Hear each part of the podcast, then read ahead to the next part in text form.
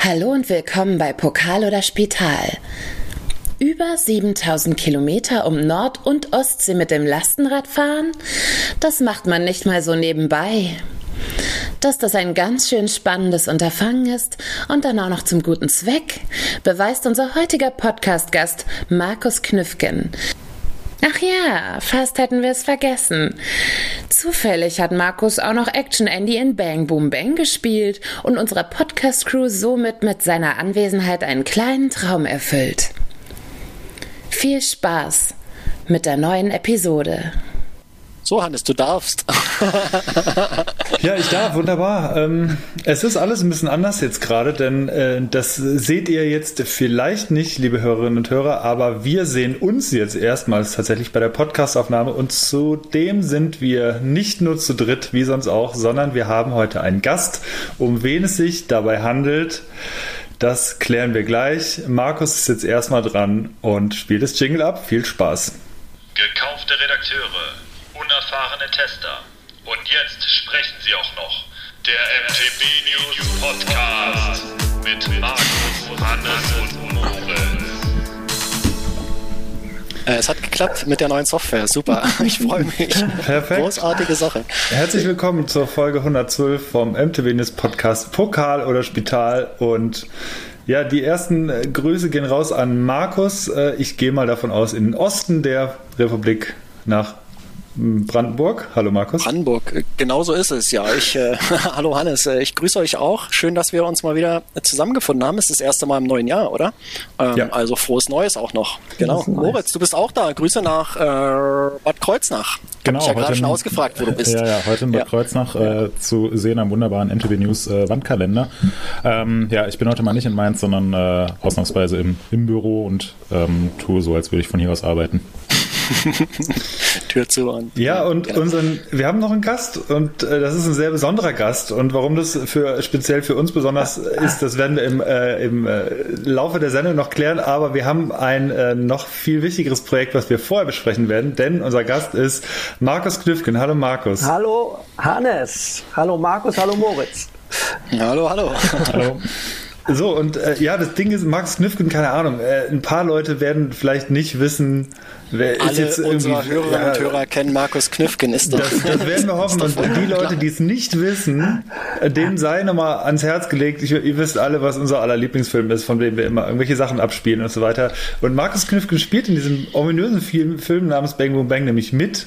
Und zwar, Markus, ja, wen hast du denn damals gespielt in dem Film? Den Andreas Fink oder besser bekannt als äh, Action Andy den äh, besten Freund von äh, Kek, den durfte ich da spielen. Und das ist mir weiterhin, obwohl es, glaube ich, fast 25 Jahre jetzt her ist, wo wir das Ding gedreht haben. Ich glaube, 98 haben wir es gedreht.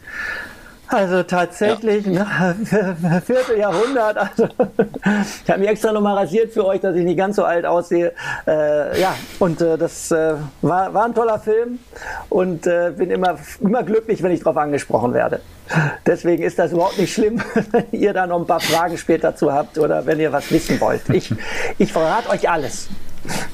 Sehr geil. Sehr gut. Ähm, ja, aber du bist heute in erster Linie wegen was anderem da. Ähm, Markus, äh, fass du doch mal ganz kurz zusammen. Äh, vielleicht hast du ja aufgepasst und deine Hausaufgaben gemacht, worum es geht, ja. Markus. Also ich ähm, meine, es ist Markus, äh, Markus äh, Brandenburg. das ist ja, ja, äh, das, das würde ich direkt auch machen und da würde ich nämlich mit beiden Hausaufgaben anfangen. Du hast ja nämlich schon wieder nicht die Reihenfolge gemerkt, denn zuerst klären wir mal, was wir heute zum Trinken am Start haben. Das war alles nur ein Test. Ach so. ähm, ja, Hannes, erzähl doch mal, was hast du heute zu trinken am Start? Ich habe heute keinen Alkohol hier. Ich habe zwar auch mal wieder ein Bier vorgetrunken und zwar ähm, habe ich äh, ein Winterbier mal wieder vorgetrunken vor ein paar Tagen, aber heute trinke ich eine Afrikola. Weil es ist mal wieder 14.16 Uhr aktuell, Dienstag, 10. Januar nehmen wir auf. Und da ich später vielleicht noch kurz aufs Rad steigen werde, werde ich jetzt eine Cola trinken und nebenbei einen Kaffee vielleicht noch. Ist das wieder so eine schöne gefräste Flasche? Das ist diese gefräste Flasche, genau. Hier könnt ihr, könnt ihr sehen. Das könnte sich nochmal in Constant Running ja. entwickeln mit das der hatte, Das hat sich jetzt schon gelohnt, dass wir per Video aufnehmen, muss ich sagen, denn man kann das endlich mal zeigen und muss nicht mit irgendwelchen Links hantieren. Das ist schon sehr ja. gut. Genau, und dann kann man sich auch gleich äh, mansplainen lassen, dass das ja nicht gefräst ist, sondern egal. Äh, Markus, hast, hast du dich gut vorbereitet? Hast du was zu trinken am Start? Ich habe tatsächlich was zu trinken am Start. Ich zeige auch, warte, lieber äh, vorsichtig, sieht man, da ist wirklich was drin. Und zwar Hafer-Cappuccino, selbst gemacht. Sehr schön. Sehr aus der Senseo-Maschine rausgedrückt und dann selbst mit der Hand aufgeschäumt. Äh, und das ist tatsächlich mein Lieblingsgetränk. Also ich trinke seit 20 Jahren keinen Alkohol mehr, deswegen kann ich auch leider nicht mal was vortrinken. Ähm, und äh, nein, nicht ganz 20 Jahre, aber also ja 15, egal. Auf jeden Fall ist das mein Lieblingsgetränk und ich liebe Koffein und wenn ich jetzt den nicht hätte, dann würde ich jetzt wahrscheinlich auf Coca-Cola oder auf irgendwelche andere Cola-Getränke zurückgreifen. Prost. Prost. Ich, Prost. ich liebe ja auch Koffein. Ich habe wie immer ah, äh, Clubbad am Start. Ja, gut. Ähm, also wenn du auf Koffein stehst, vielleicht ist das ja was äh, auch für dich. Keine Ahnung. Ähm, habe ich, glaube ich, auch schon von den 112 Folgen in äh, 80 davon getrunken. Ähm, ja, wie immer. Moritz, was hast du? Ja, äh, ich habe heute keinen Kaffee, weil ich schon äh, drei oder vier Stück davon getrunken habe, auch aus unserer berühmten und berüchtigten äh, Redaktionskaffeemaschine. Ähm, deswegen habe ich heute ein Glas Kombucha dabei. Hui. Oh, ja, in einem Glas gut. sogar, nicht in, in einer Dose. Ja, ich habe mir gedacht, äh, wenn wir jetzt hier auch mal die Filmaufnahme starten, dann trete ich möglichst neutral auf und zeige keine Marken in die Kamera. Ich habe extra ein Glas organisiert, ein ungebrandetes, aber jetzt ist jetzt ist auch egal. Okay. Aber hier gut. als kleiner Gag noch, weil ich ja wusste, dass ihr Bang Boom Bang so mögt, so hieß die Produktionsgesellschaft. Das ist glaube ich genau. spiegelverkehrt. Das war Indigo damals. Indigo. Und das ja, ist tatsächlich ja, auch ein Vierteljahrhundert alt. Ne, es ist noch nicht kaputt Geil. gegangen. Man denkt ja, so eine Tasse, wenn man nur eine davon hat, die muss ja einfach mal runterfallen. Toi, toi, toi. Ist noch nicht passiert. Super gut. Meine Kampmann, äh, der Potentverkehrspartner-Tasse ist auch noch ganz. die, die habe ich heute aber nicht hier. Die nehme ich. die hätte ich auch, Hast du auch? Nee, die habe ich nicht. Das, ich habe noch mein altes Trikot, ja, wo da draufsteht. Frag mal den Hannes, der hat mir die mal irgendwann geschenkt. Ah. Vielleicht hat er noch einen. ja, ich habe die tatsächlich, ähm, ich habe die selber halt zusammengefrickelt. Ah. Äh, mit einem Logo und äh, auf eine Tasse und ja, das funktioniert. Und deswegen, ich glaube, die gibt es als Fanmaterial tatsächlich nicht, nicht, aber ja. Nee, es gab nur immer, die kleinen Feuerzeuge, wo das drauf ja, stand. Ja, ja, in, ja, in der Form von, die ja auch im Film vorkommen. Da hatten wir Dieser Lastwagen. Ja, der Lastwagen, genau. Genau, oh, super geil. okay. Äh, nee, Flug, kannst, du, kannst du behalten. ja, ja, lass mal, lass mal stecken. ähm, so, bevor wir jetzt hier komplett abdriften, äh, wir haben dich ja hauptsächlich eingeladen, ähm, nicht um über Bang Boom Bang zu sprechen, sondern über ein Projekt, was du im letzten Jahr gemacht hast, äh, was ziemlich eindrucksvoll ist. Ähm, das nennt sich äh, Bike, nein, Entschuldigung, ich fange mal von vorne an. Das nennt sich Bike Big, ich habe es mir falsch aufgeschrieben, shit. Hier steht der Bike Biking Cleanup. Nein, es heißt Big Biking Cleanup. Ähm, magst du mal ganz kurz erzählen, äh, worum es da geht? Beim Big Biking Cleanup ging, ging es darum, dass wir, also ich habe das mit einem Freund zusammen gestartet, äh, dass wir eine Tour um Nord- und Ostsee herum machen. Äh, die sollte so drei Monate dauern, hat dann am Ende 95 Tage gedauert. Und dass wir uns vorgenommen hatten, jeden Tag Plastikmüll zu sammeln, weil wir eben auf die Plastikvermüllung der Meere aufmerksam machen wollen oder wollten und wollen. Und äh, am Ende wollten wir eben zeigen, wie viel Plastikmüll wir gesammelt haben und gleichzeitig das Wichtigste, deshalb habe ich auch mein Mützchen an oder hier auch noch mein Sweater mit One Earth, One Ocean. Das ist nämlich ähm, der eingetragene Verein, für den wir unterwegs waren. Und die haben ein Müllsammelkonzept auf die Beine gestellt. Die haben äh, zwei Müllsammelschiffe, ein kleines, das heißt der Seehamster, für den wir gesammelt haben. Der kostet ungefähr in der Herstellung 20.000 Euro fährt auf die Flüsse raus, holt das Plastik, also keschert das im Endeffekt ganz simpel von der Oberfläche ab und äh, schafft damit aber auch noch Arbeitsplätze sind zum Beispiel in Kambodscha tätig. Äh, für die Leute dort ist das wirklich auch eine Einnahmequelle. Das Plastik kann wieder verkauft werden, wird vorher natürlich sortenrein sortiert. Und äh, diese arbeiten aber auch noch daran, noch ein richtig großes Schiff herzustellen, den sogenannten Seeelefanten. Also dafür gibt es bisher nur ein Konzept. Der soll dann so groß sein, dass der Seehamster und die Seekuh, das ist das Zwischenschiff, was auch schon im Meer draußen aktiv ist, ein bisschen größer ist, solarbetrieben auch ist. Mittlerweile gibt es einen solarbetriebenen. Ähm, dass die eben den Müll dort, den sie eingesammelt haben, zu diesem großen Schiff bringt, zum Seeelefanten und der hat tatsächlich eine Anlage an Bord, wo aus diesem Plastik, wenn es dann vorsortiert wurde, da kann man dann wieder schwefelfreies Heizöl rausmachen. Also diese Schiffe können sich sozusagen ihren Treibstoff selber machen oder Treibstoff herstellen, der dann später wieder verkauft wird oder wenn es gut läuft, dann auch wieder zur Plastikherstellung benutzt wird. Also ein ne, Kreislaufsystem soll dann damit ja. initiiert werden. Genau. Und die Gesellschaft heißt hm. One Earth, One Ocean. Gibt es seit zehn Jahren. Günter Bonin ist der Gründer und äh, für die waren wir unterwegs. Und äh, wie wart ihr denn unterwegs? Das hast du noch gar nicht gesagt. Wir wissen es jetzt natürlich, aber die Leute, die hier zuhören, ähm, die sagen, genau. ja, was hat er sich denn da ein, hat er sich in sein SUV gesetzt und nee, ist da losgeballert oder was hat er gemacht?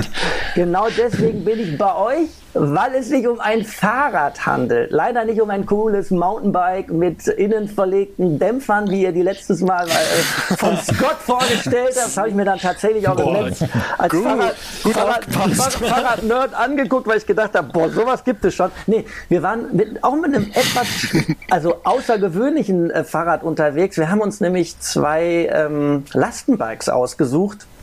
Und da war auch nochmal der Gedanke dahinter, ne, so ein normales Reiserad, damit ist ja in Anführungsstrichen dann jeder Radreisende unterwegs. Wir dachten aber, es soll ja eine symbolische Aktion sein mit dem Plastikmüll sammeln.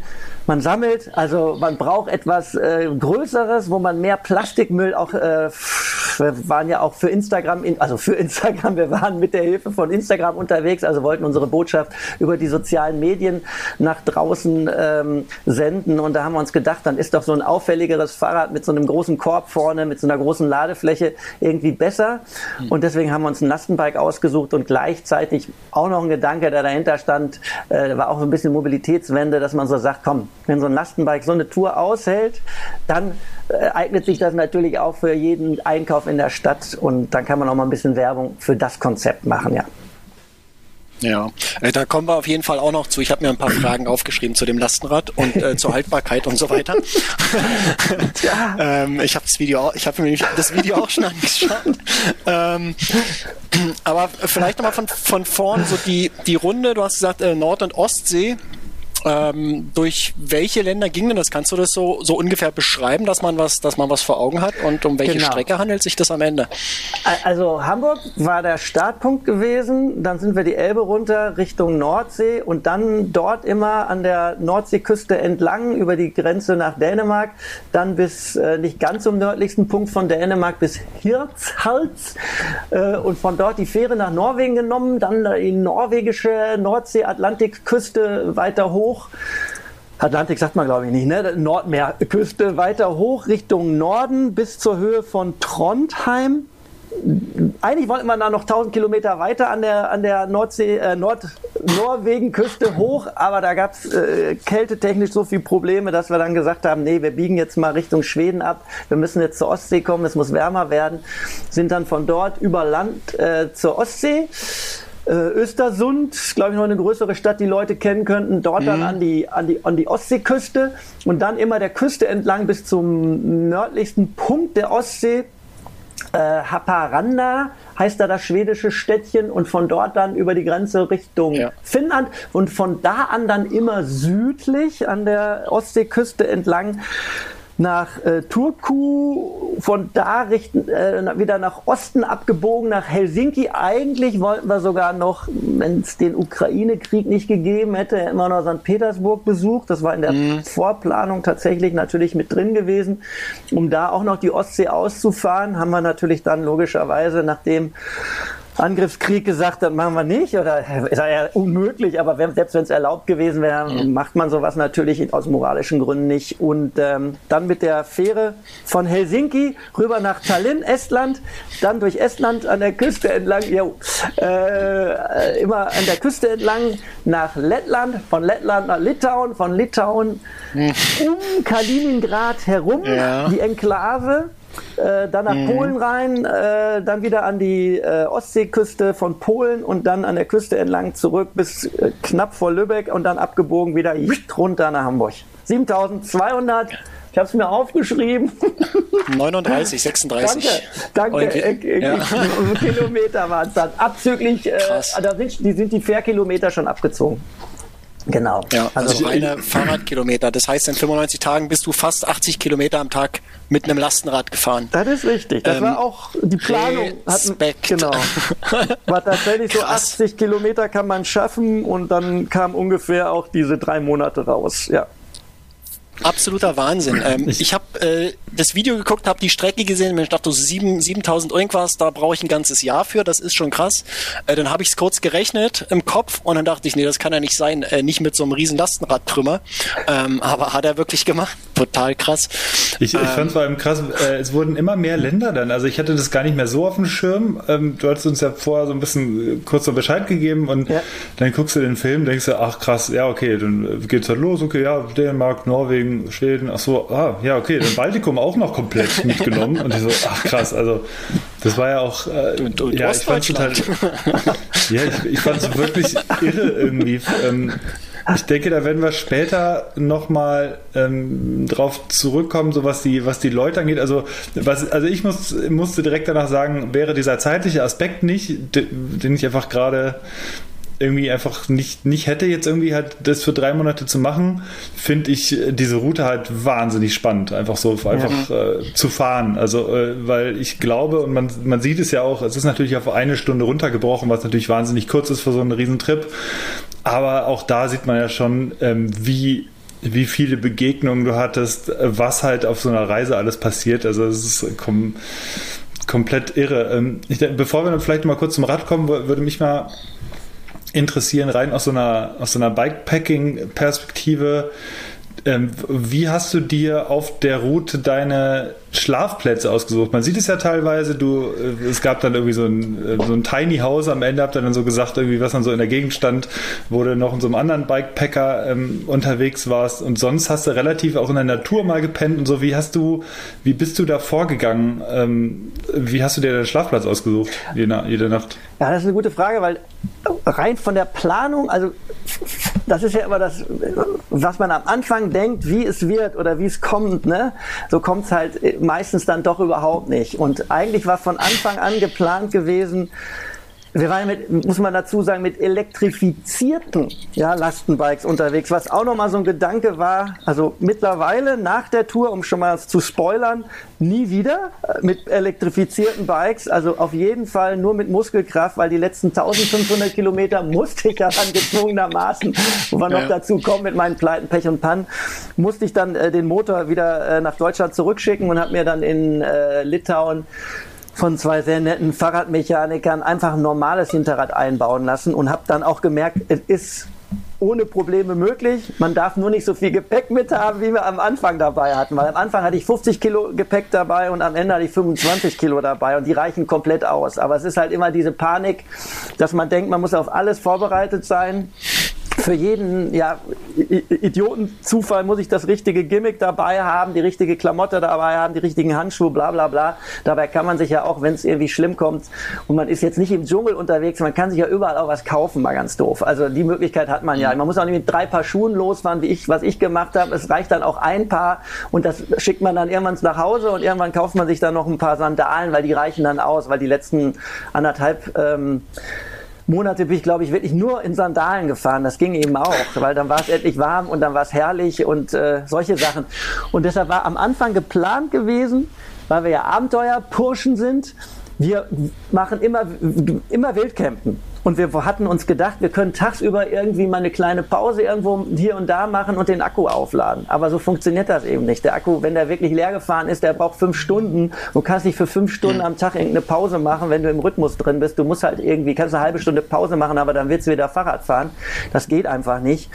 Und ähm, dann kam tatsächlich auch noch das Wetter dazu, dass wir dann ganz froh waren, zum Teil auch äh, doch irgendwie mal auf dem Campingplatz zu sein, weil auf dem Campingplatz hattest du dann auch die Möglichkeit, ähm, mal in so eine Campingküche zu gehen, die dann wirklich warm war und dir da dann Essen zuzubereiten und dich da irgendwie dann doch nochmal ein bisschen Gemütlichkeit äh, äh, zu, zu, zu Genüge zu führen, anstatt immer nur in dich in, ins Zelt und in den Downschlafsack reinzukriechen und dich da zu verstecken, weil das wäre, glaube ich, dann die einzige Option gewesen.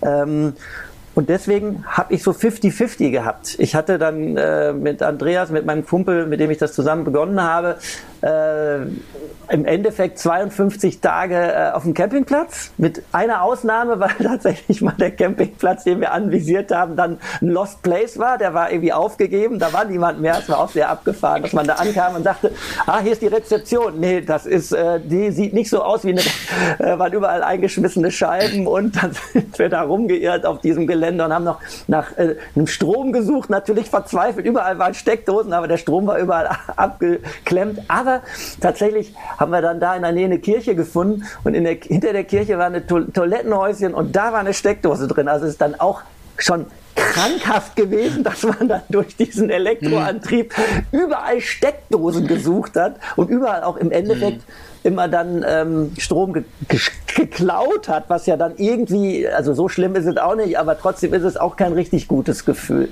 Und hinterher die mhm. letzten äh, 45 nee, 43 Tage, die ich alleine unterwegs war, da habe ich tatsächlich, würde ich sagen, bis auf drei, vier Nächte immer wild gecampt. Und äh, am Anfang habe ich dann sowas gemacht, was ich äh, gerade schon so angedeutet habe, über einen Tag irgendwo geguckt, wo ich meinen verschrecklichen Strom herkriege und dann auch zwei, drei so halb kriminelle Sachen gemacht, dass man irgendwo mal gesehen hat, da ist eine Baustelle, ach, da liegt noch ein Kabel rum, sieht mich ja keiner, aber dann trotzdem schlecht gefühlt, wenn man draußen stand und gewartet hat äh, und dann sah, dass da doch mal drei LKWs reingefahren sind und nur gedacht hat, oh Gott, ey, wie peinlich ist das jetzt, wenn die jetzt sehen, dass ich da meinen Akku dranhängen habe.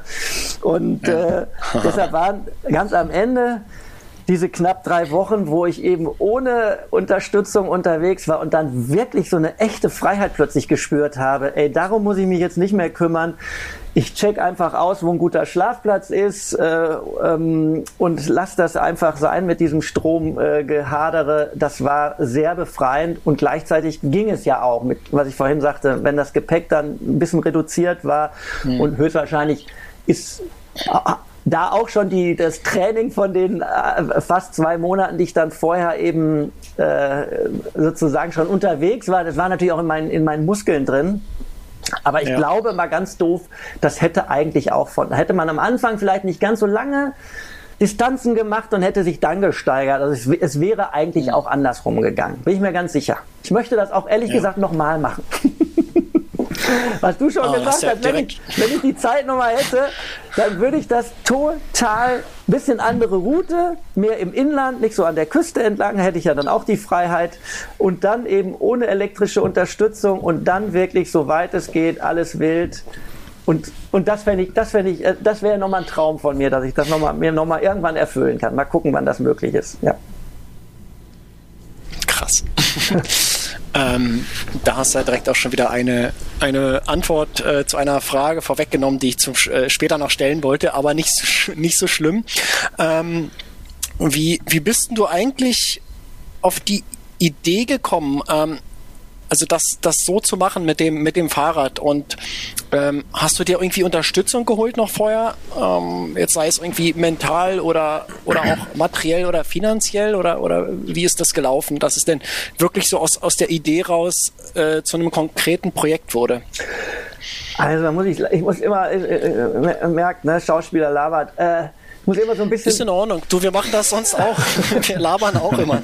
Das passt schon. Muss, da, da, muss ich tatsächlich auch noch ein ganz bisschen ausholen, weil es war tatsächlich so eine, es war so gar nicht so die eine große Idee, sondern das hat sich so nach und nach so aus so gewissen Sachen ergeben. Also vor sieben Jahren habe ich den Andreas kennengelernt. Äh, der ist äh, Schriftsteller und ähm, dann hatten wir, hatte er ein Drehbuchprojekt äh, ausklamüsert, hatte mich angefragt, ob ich ein Interesse hätte, da vielleicht mitzumachen.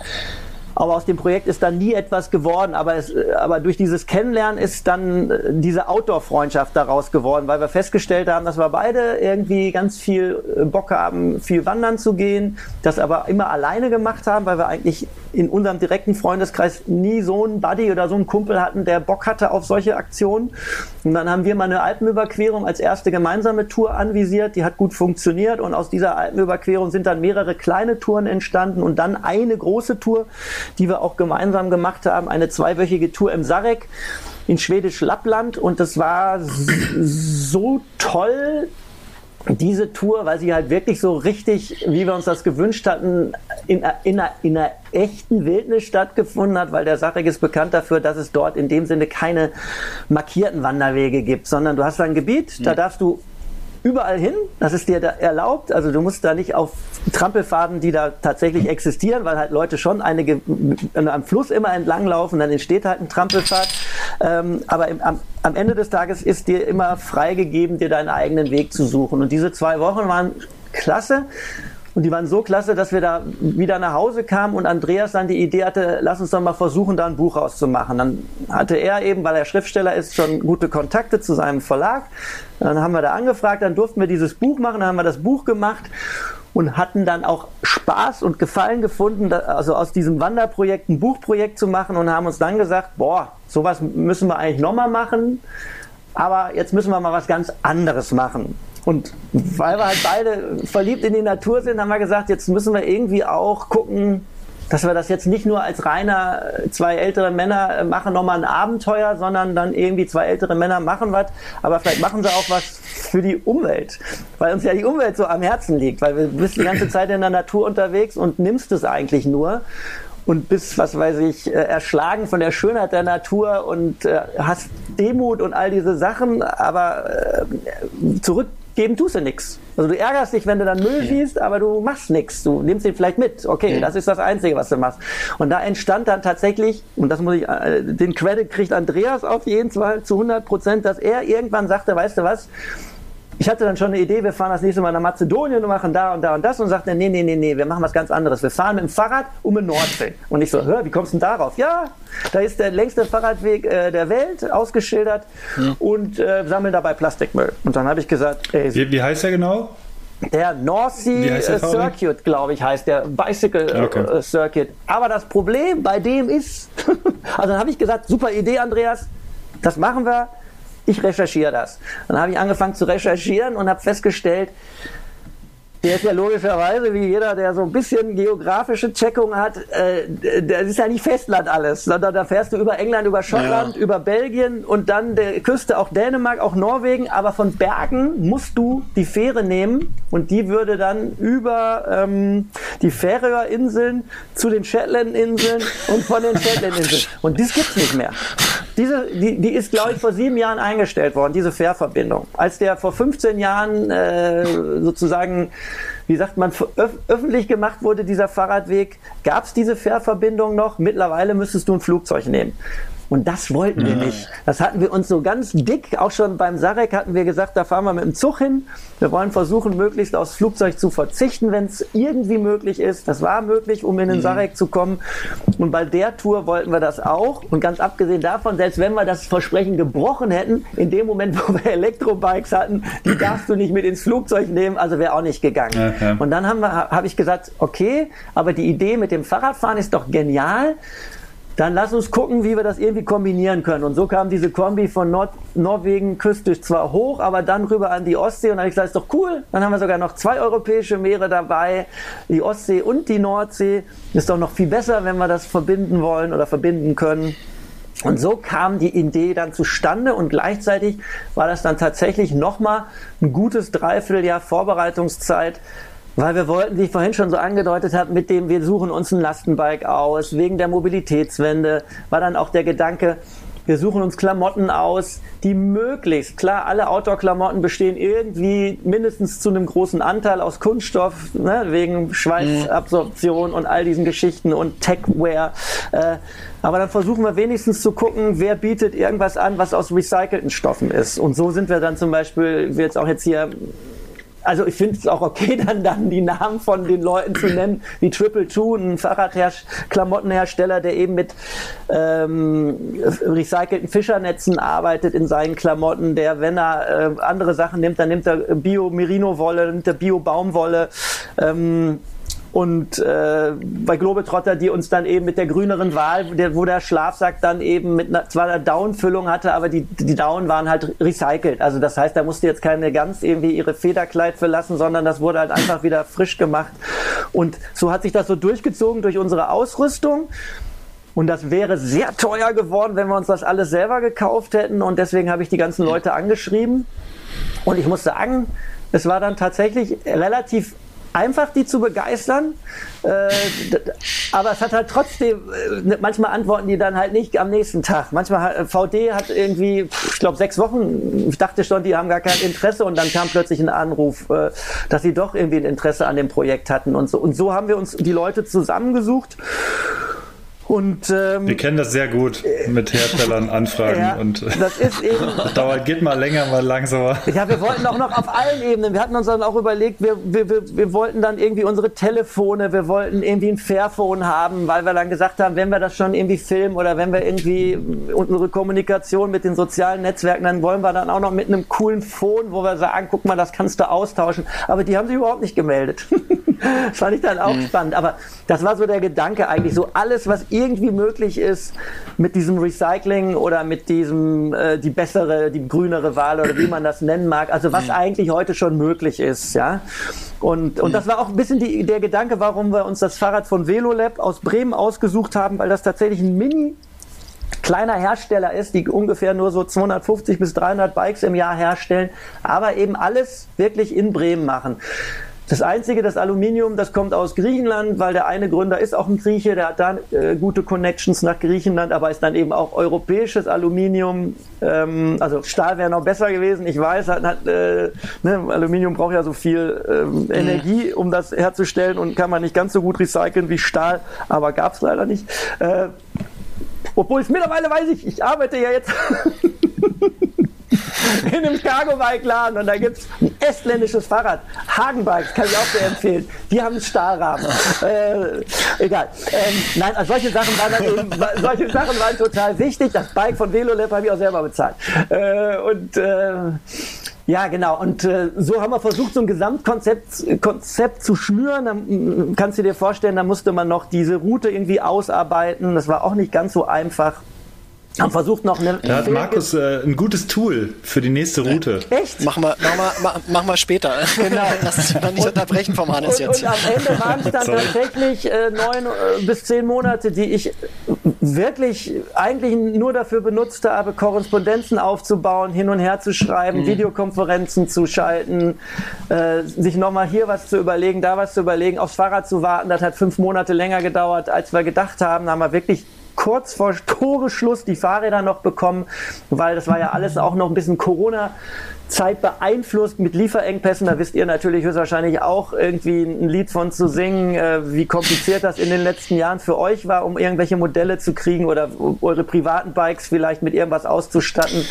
Das habe ich auch eigentlich dadurch erst so richtig mitgekriegt, was das auch wirklich in der, innerhalb der Wirtschaft oder innerhalb speziell der Fahrradwirtschaft äh, bedeutet hat und wie, wie krass das war. Ja? Und ähm, Genau, mhm. deswegen war das echt eine lange, also hätte ich auch nicht gedacht, äh, muss jetzt selber äh, vor jedem, der irgendwie solche Sachen organisiert oder, oder plant, äh, meinen kleinen Hut ziehen, ähm, hätte ich vorher dann, also habe ich viel naiver drüber nachgedacht äh, und, und gar nicht wie, ja, wie aufregend, anstrengend und umfangreich so eine Geschichte eigentlich dann ist erstmal, ja. Äh, die, die, aber die wichtigste Frage, die ich mir gestellt habe, jetzt habt ihr euch das Ganze irgendwie ausgedacht mit Fahrrädern und so weiter und so fort. Bist du denn vorher schon viel Fahrrad gefahren oder anders gefragt, wusstest, konntest du dir ansatzweise vorstellen, im Voraus, was du dir da auflädst, im wahrsten Sinne des Wortes? Sagen wir mal so. Also ein Plan ist ja schnell gemacht. Ein Plan, so, ist, genau, ein Plan ist schnell gemacht so ein bisschen mit dieser Erfahrung von, jetzt übertreibe ich mal so von 40 Jahren äh, Outdoor-Touren. Ganz früher habe ich mal drei, vier Fahrradtouren gemacht, die alle gescheitert sind im, im Endeffekt. So mit meinem Kumpel Kiki, der, also am Ende der Schulzeit sind wir dann vom Ruhrgebiet nach Holland geballert in einem Tag, äh, was weiß ich, bis äh, nach äh, Bergen an See, aber dann Mama angerufen, bitte hol uns ab, wir können nicht mehr. Oder dann wollten wir mal irgendwie zum Ferrari-Museum nach Mühlhausen und dann sind wir im so um Ostern losgefahren mit der beschissensten Ausrüstung mit meinem Muttebekane äh, Rennsportrad Äh, und wo, wo, wo, wir irgendwie um Ostern dann äh, auch so in den Ardennen äh, hatten wir dann Wintereinbruch und mir sind wirklich die Hände auf dem Metall festgefroren, so wie bei Dumm und Dümmer mit der Zunge will man die oh, Hände geil, so wollte gerade sagen. und dann haben wir dann irgendwann Socken drüber oh, gezogen geil. und nach fünf Tagen waren wir in Luxemburg und in Luxemburg war dann Währungsumstellung und dann konnten wir kein Geld mehr tauschen, weil damals war das ja noch nicht Europäische Union in den 80er Jahren und dann hat man dann geweint und ist nach Bitburg äh, und haben höchstwahrscheinlich auch noch ein, bitte ein Bit getrunken.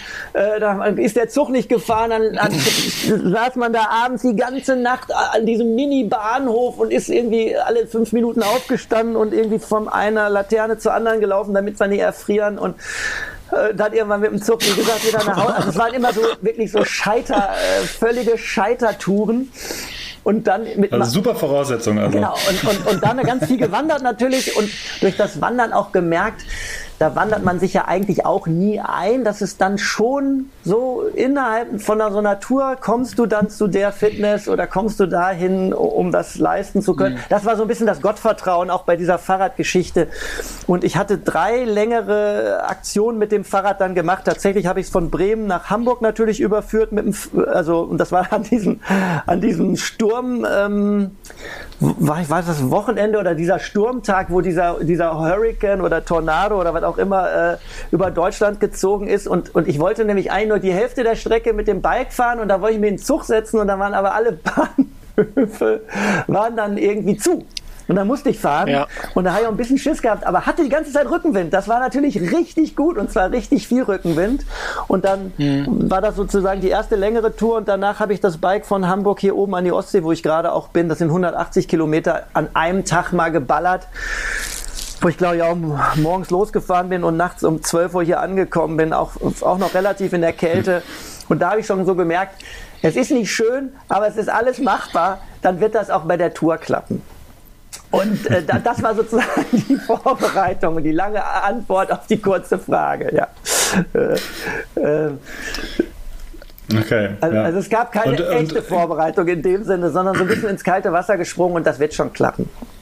Ja, das mhm. sind immer die besten Sachen. So mache ich das ja normalerweise auch immer. Ja. Das ist super.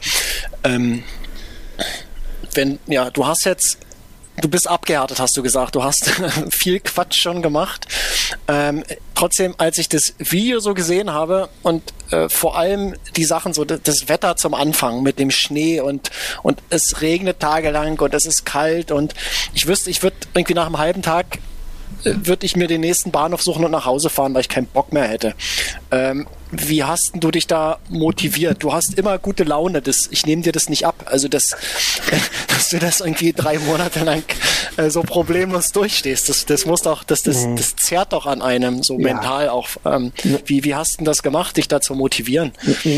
Also, es ist natürlich so, wenn du, wenn du, dir, wenn du so lange an so einem Projekt gearbeitet hast und auch für, für jemanden unterwegs bist, ne, für den es sich sozusagen lohnt und der auf dich auch ein bisschen zählt. Also es war ja dann toll, das habe ich ja vorhin in der Erzählgeschichte, das Wichtigste sozusagen den Kontakt herzustellen mit One Earth, One Ocean.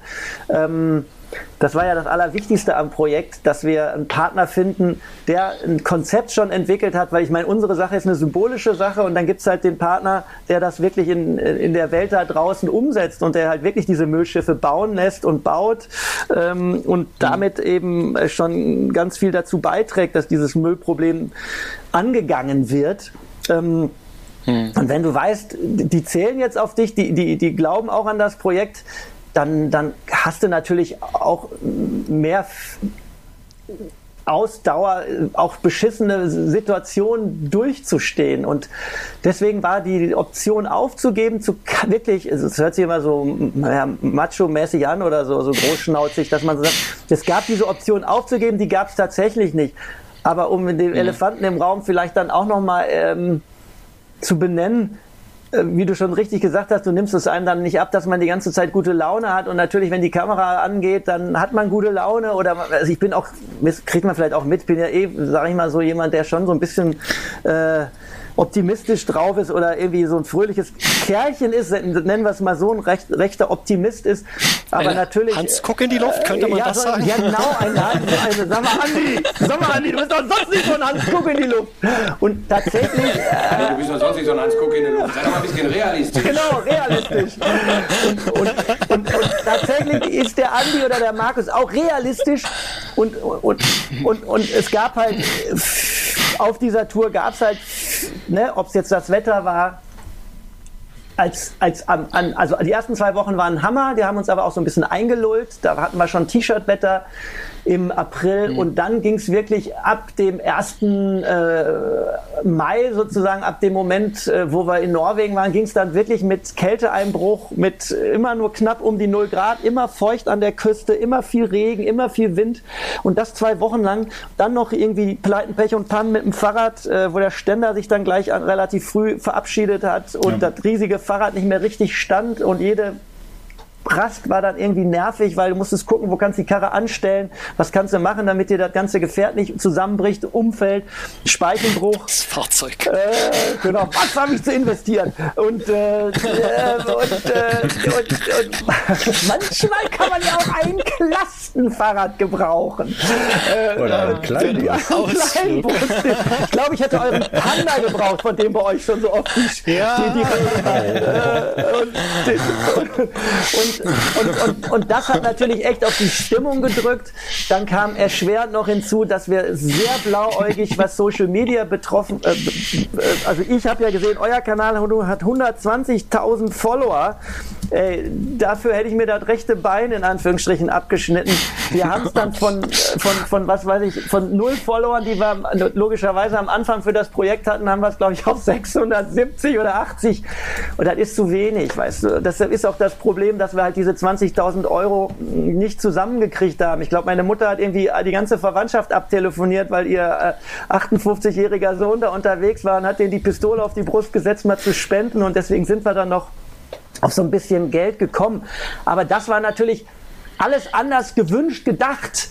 Und wir haben mhm. einfach gedacht, ein Schriftsteller und ein Schauspieler sind unterwegs und für ein super Thema, für eine gute Sache, das muss doch explodieren auf Social Media, aber so funktioniert das einfach nicht. Das interessiert keinen Hans Kuck in die Luft da draußen oder keine Hans Kuck in die mhm. Lüftin.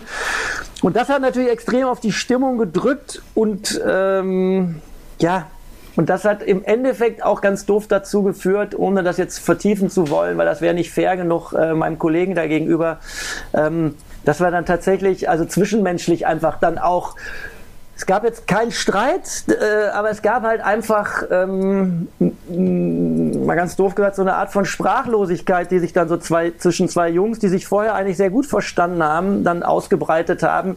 Und das kannst du eine gewisse Zeit ertragen oder aushalten, oder ich konnte das aber dann über diese 52 Tage also nach hinten raus, sagen wir mal, am Anfang, ne, war, wirklich so ein ganz schrittweises Abnehmen und eine immer größer mhm. entstehende Sprachlosigkeit zwischen zwei Freunden, wo man irgendwann so das Gefühl hatte, Mann, man ist hier unterwegs, man sollte das eigentlich genießen, aber man kann es nicht mehr richtig genießen. Man hat unterschiedliche, glaube ich, Sichtweisen auf das Projekt, auf das, was wir hier machen.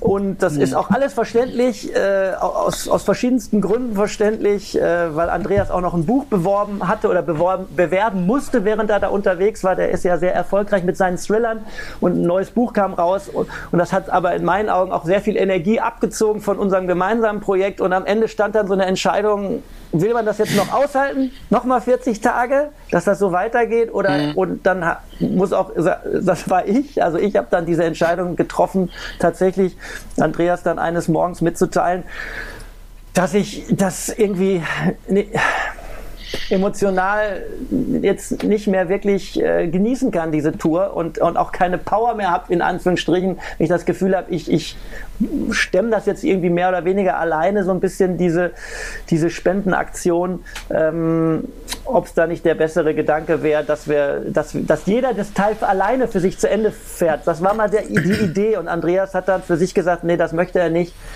dann möchte er lieber nach Hause und das hat er dann gemacht und ähm, dann bin ich so alleine, die, eben die letzten über äh, 42 Tage dann äh, eben alleine noch zu Ende gefahren. Und das war von der menschlichen und Freundesseite natürlich ein absoluter Obergau. Also da muss ich ganz ehrlich auch zugeben, da, da knabber ich immer noch dran, weil es auch nie eine Aufarbeitung dieser Sache gegeben hat. Äh, also mhm. es wurde dann einfach gesagt, äh, das war eine Scheißaktion von dir, Markus. Und das war es vielleicht auch tatsächlich. Äh, aber es kam nie mehr äh, obwohl ich mir das sehr gewünscht hätte und auch nachgefragt hätte, es kam halt nicht mehr zu, zu, zu, einem Gespräch. Und das ist so ein bisschen die, ja, muss man ja vielleicht dann auch, wenn man so begeistert von einem Projekt erzählt und auch wirklich begeistert ist und mhm. stolz darauf ist, aber man finde ich, das wäre jetzt irgendwie so ein bisschen verlogen, wenn man diese Seite so komplett ausklammert, dass es da eben auch noch Probleme gab und eben auch eine Enttäuschung, ne, die ich auch ausgelöst habe bei einem sehr guten, lieben Menschen ähm, und das halt mhm. leider dann auch zu so einer Trennung geführt hat und, und das, ja, das ist schade. Ähm, ich würde ganz gerne mal auch auf dieses, äh, dieses Konstrukt oder, oder generell die, die, die, Sache Freundschaft und Begegnungen und so eingehen, was, was mich so bei dem Film auch zusätzlich ganz ziemlich beeindruckt hat, muss ich sagen, ist, wie viele wahnsinnig hilfsbereite Leute und entspannte Leute und du so kennengelernt hast. Und mir ist so ein bisschen der Gedanke gekommen, ich, ich glaube, es wäre, ähm, ganz viele Leute wären entspannter drauf, wenn sie diese Begegnungen machen könnten mhm. mit verschiedenen Leuten. Ich meine, wir sind auch oft unterwegs irgendwie und ähm, gerade jetzt hier für in unserer Branche ist man ist man sehr häufig unterwegs. Du lernst viele Leute kennen in anderen Ländern auch und so und ähm, das das fand ich sehr beeindruckend zu sehen, was für eine Vielfalt an Leuten du kennengelernt hast. Hast du da äh, wie hast du das wahrgenommen oder hast hat dich so dein deine Herangehensweise an Menschen ähm, verändert durch die Tour? Gehst du, gehst du jetzt offener auf, auf Leute zu? Stellst du fest, dass, oder, oder gab es nur freundliche Begegnungen? Ähm, wie, wie war das für dich so generell halt einfach mit anderen Menschen aus anderen Ländern, die vielleicht nicht direkt auch die gleiche Sprache sprechen, äh, mit denen zu interagieren während der Tour? Ja, Hannes, da sagst du was total äh, Wahres, dass es in meinen Augen auch total wichtig wäre für ganz viele Leute, mal ihre sogenannte Komfortzone zu verlassen, sich mal äh, mhm. in eine Situation zu begeben, wo du wirklich, also du bist in Anführungsstrichen, wenn du so eine lange Tour machst, du bist immer hilfsbedürftig in Anführungsstrichen. Ob das jetzt im Schlafplatz geht, bist du hilfsbedürftig, ob das ähm, manchmal auch einfach, weil du durstig bist und irgendwie äh, kein Supermarkt in der Nähe ist, dass du irgendwo dir Wasser äh, holen musst bei Leuten oder eben wie bei mir auch ganz häufig äh, der Fall ja auch war, dadurch, dass ich kein ausgebildeter Fahrradmechaniker bin und einfach auch die Hilfe brauchte, äh, ich arbeite aber dran, äh, ein besserer zu werden, äh, äh einfach auf Hilfe von, von außen angewiesen warst, wenn dann was mit dem Fahrrad war. Und das ist wirklich das Schönste, was dir passieren kann in, in, im Leben, dass du einfach in, siehst, dass diese Zwischenmenschlichkeit, dass da immer diese Hilfsbereitschaft, dass das eine grundlegende Sache ist, die, die gar nicht an eine Nation gebunden ist, sondern das kann dir hm. in Deutschland passieren, wo man ja oft sagt, die Leute sind so stoffelig und irgendwie so spießig und so bla bla bla oder so selbstbezogen. Das stimmt aber auch nicht. Auch, auch in Deutschland kann dir das total passieren, dass dir Leute in einer, in einer Notsituation unter die Arme greifen. Äh, lieb sind, äh, dich da aus, aus so einer Notsituation heraustragen. Und eben jetzt auf meiner Tour ich das wirklich in jedem Land äh, und ganz speziell auch äh, wahnsinnig äh, liebe Menschen in wirklich Finnland. Es, es, hat mich total umgehauen, weil ich so ein Charismaki-Bild von Finnland hatte, dass ich dachte, die sind alle so ein bisschen traurig und so selbstmordgefährdet und so melancholisch und tanzen ja, Tango ja. und trinken Wodka und reden nicht viel und das war komplett das Gegenteil. Die waren so wie ja. Kinder. Ja, die waren total süß, die waren neugierig, die waren äh, mitteilungsbedürftig. Du brauchtest immer so zwei, drei Mini-Anläufe, ja, um denen zu zeigen, hier bist du und bist nett und bist in, und interessiert an ihnen. Und dann waren die offen wie ein Buch. Das war total klasse. Die waren so süß. Das hat mich, deshalb möchte ich auch unbedingt nochmal nach Finnland, aber auch gerade in den baltischen Staaten. Ähm, da hatte ich ja auch meine allerheftigste Sache mit dem Gabelbruch ja, das wollte ich mich ansprechen. Wie, das war auch krass mit, äh, war das dann dort, wo du dann, wo dann jemanden diesen Transport, also diesen Anhänger organisiert hatte und dann seid ihr da in so eine Werft gefahren und, den, und dort habt ihr genau. dann diese Gabel geschweißt. Genau, den konnte man leihen. Also. Es war ein Sonntag, ich war im Nirgendwo, ich bin durch ein wirklich kleines Dorf, es hatte nur einen Supermarkt, nichts anderes, es hatte nur einen kleinen Supermarkt, Mini-Supermarkt, so ein Tante-Emma-Supermarkt. Wo war das nochmal? Das war in, in Estland. Und dann bin ich da durchgefahren ah. und war dann ungefähr nochmal so drei Kilometer außerhalb dieses Dorfes. Hatte dann auch noch völlig behämmert ein Interview mit dem WDR.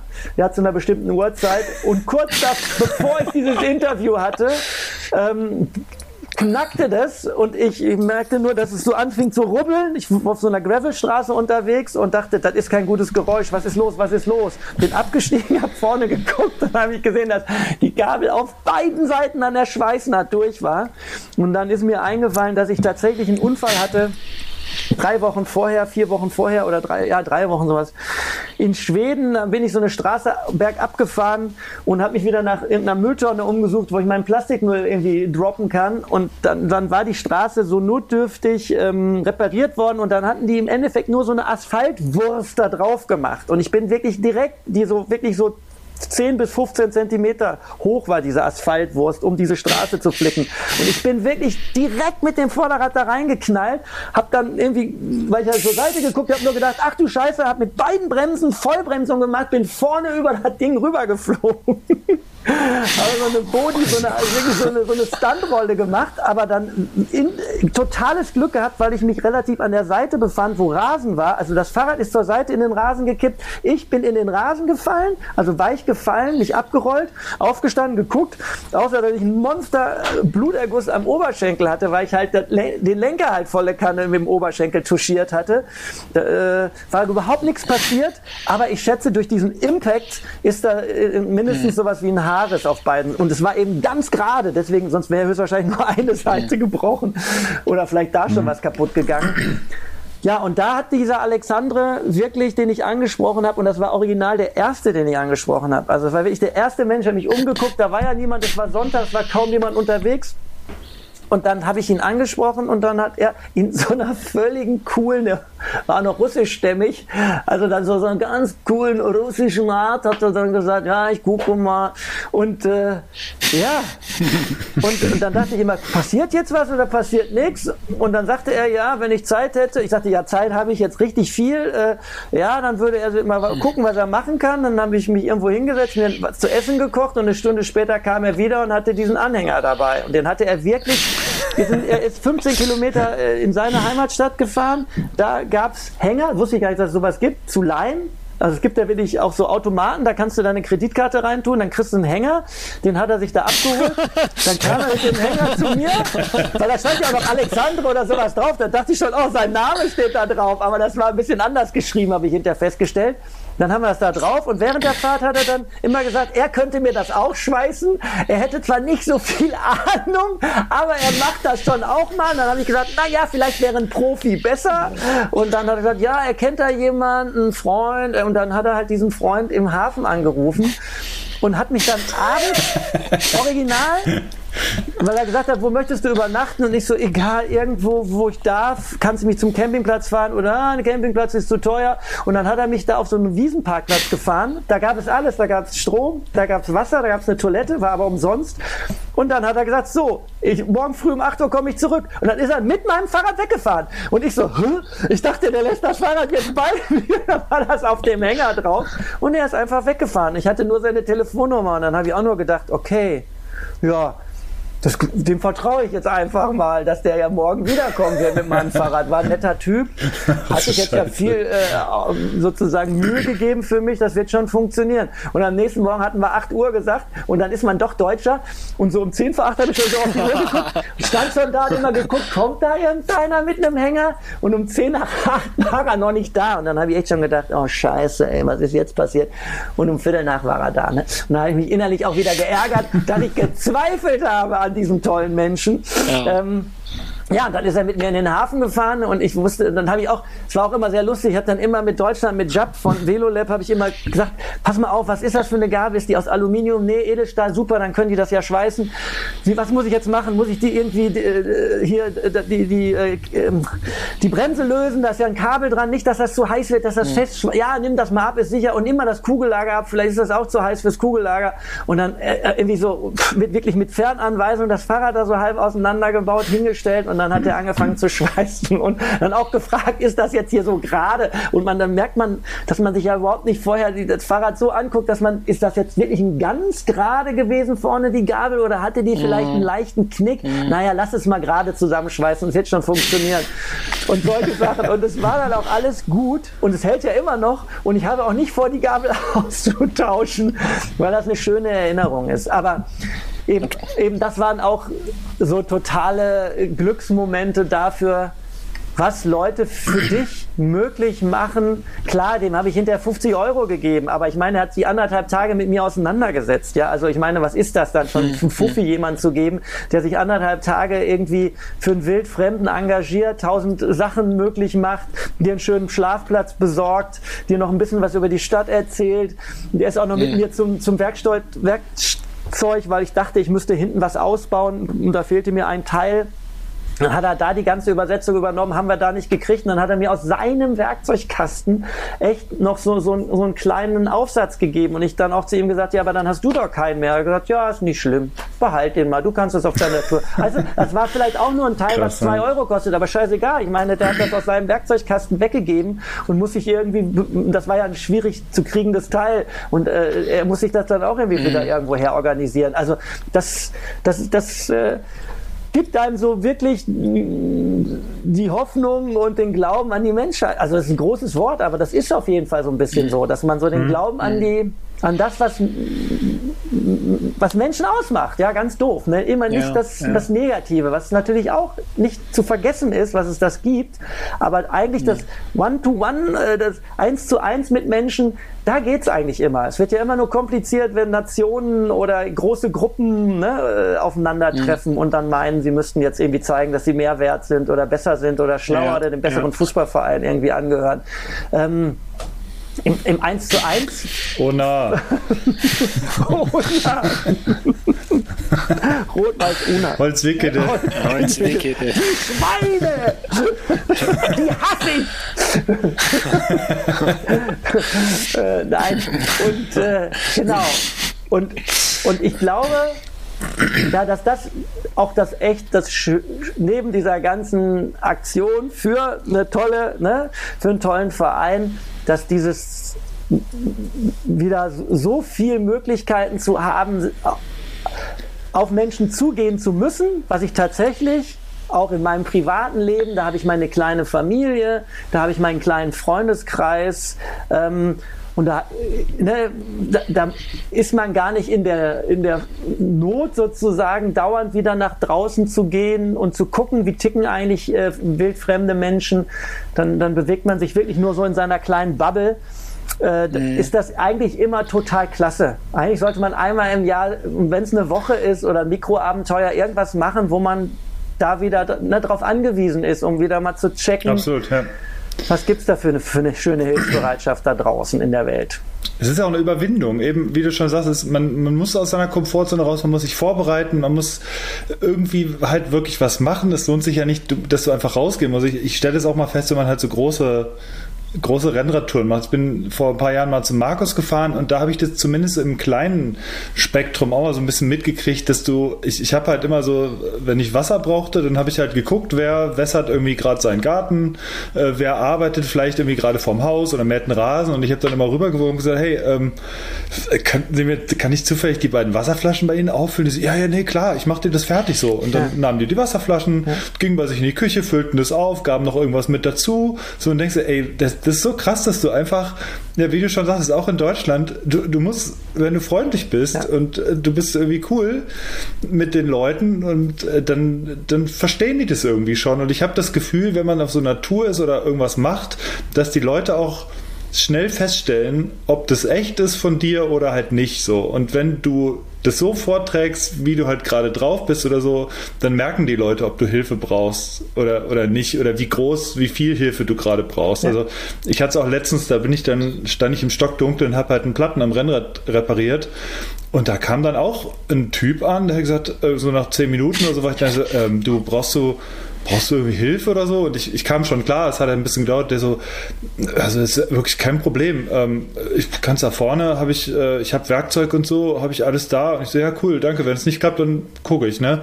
Und wirklich drei Tage später, gleiches Ding, auf einer, äh, auf einer Gravel-Runde ähm, habe ich vorne Platten gehabt, aber im Gravelrad, konnte es auch äh, reparieren. Ich habe also eine, so eine äh, Maxalami-Wurst da reingetan.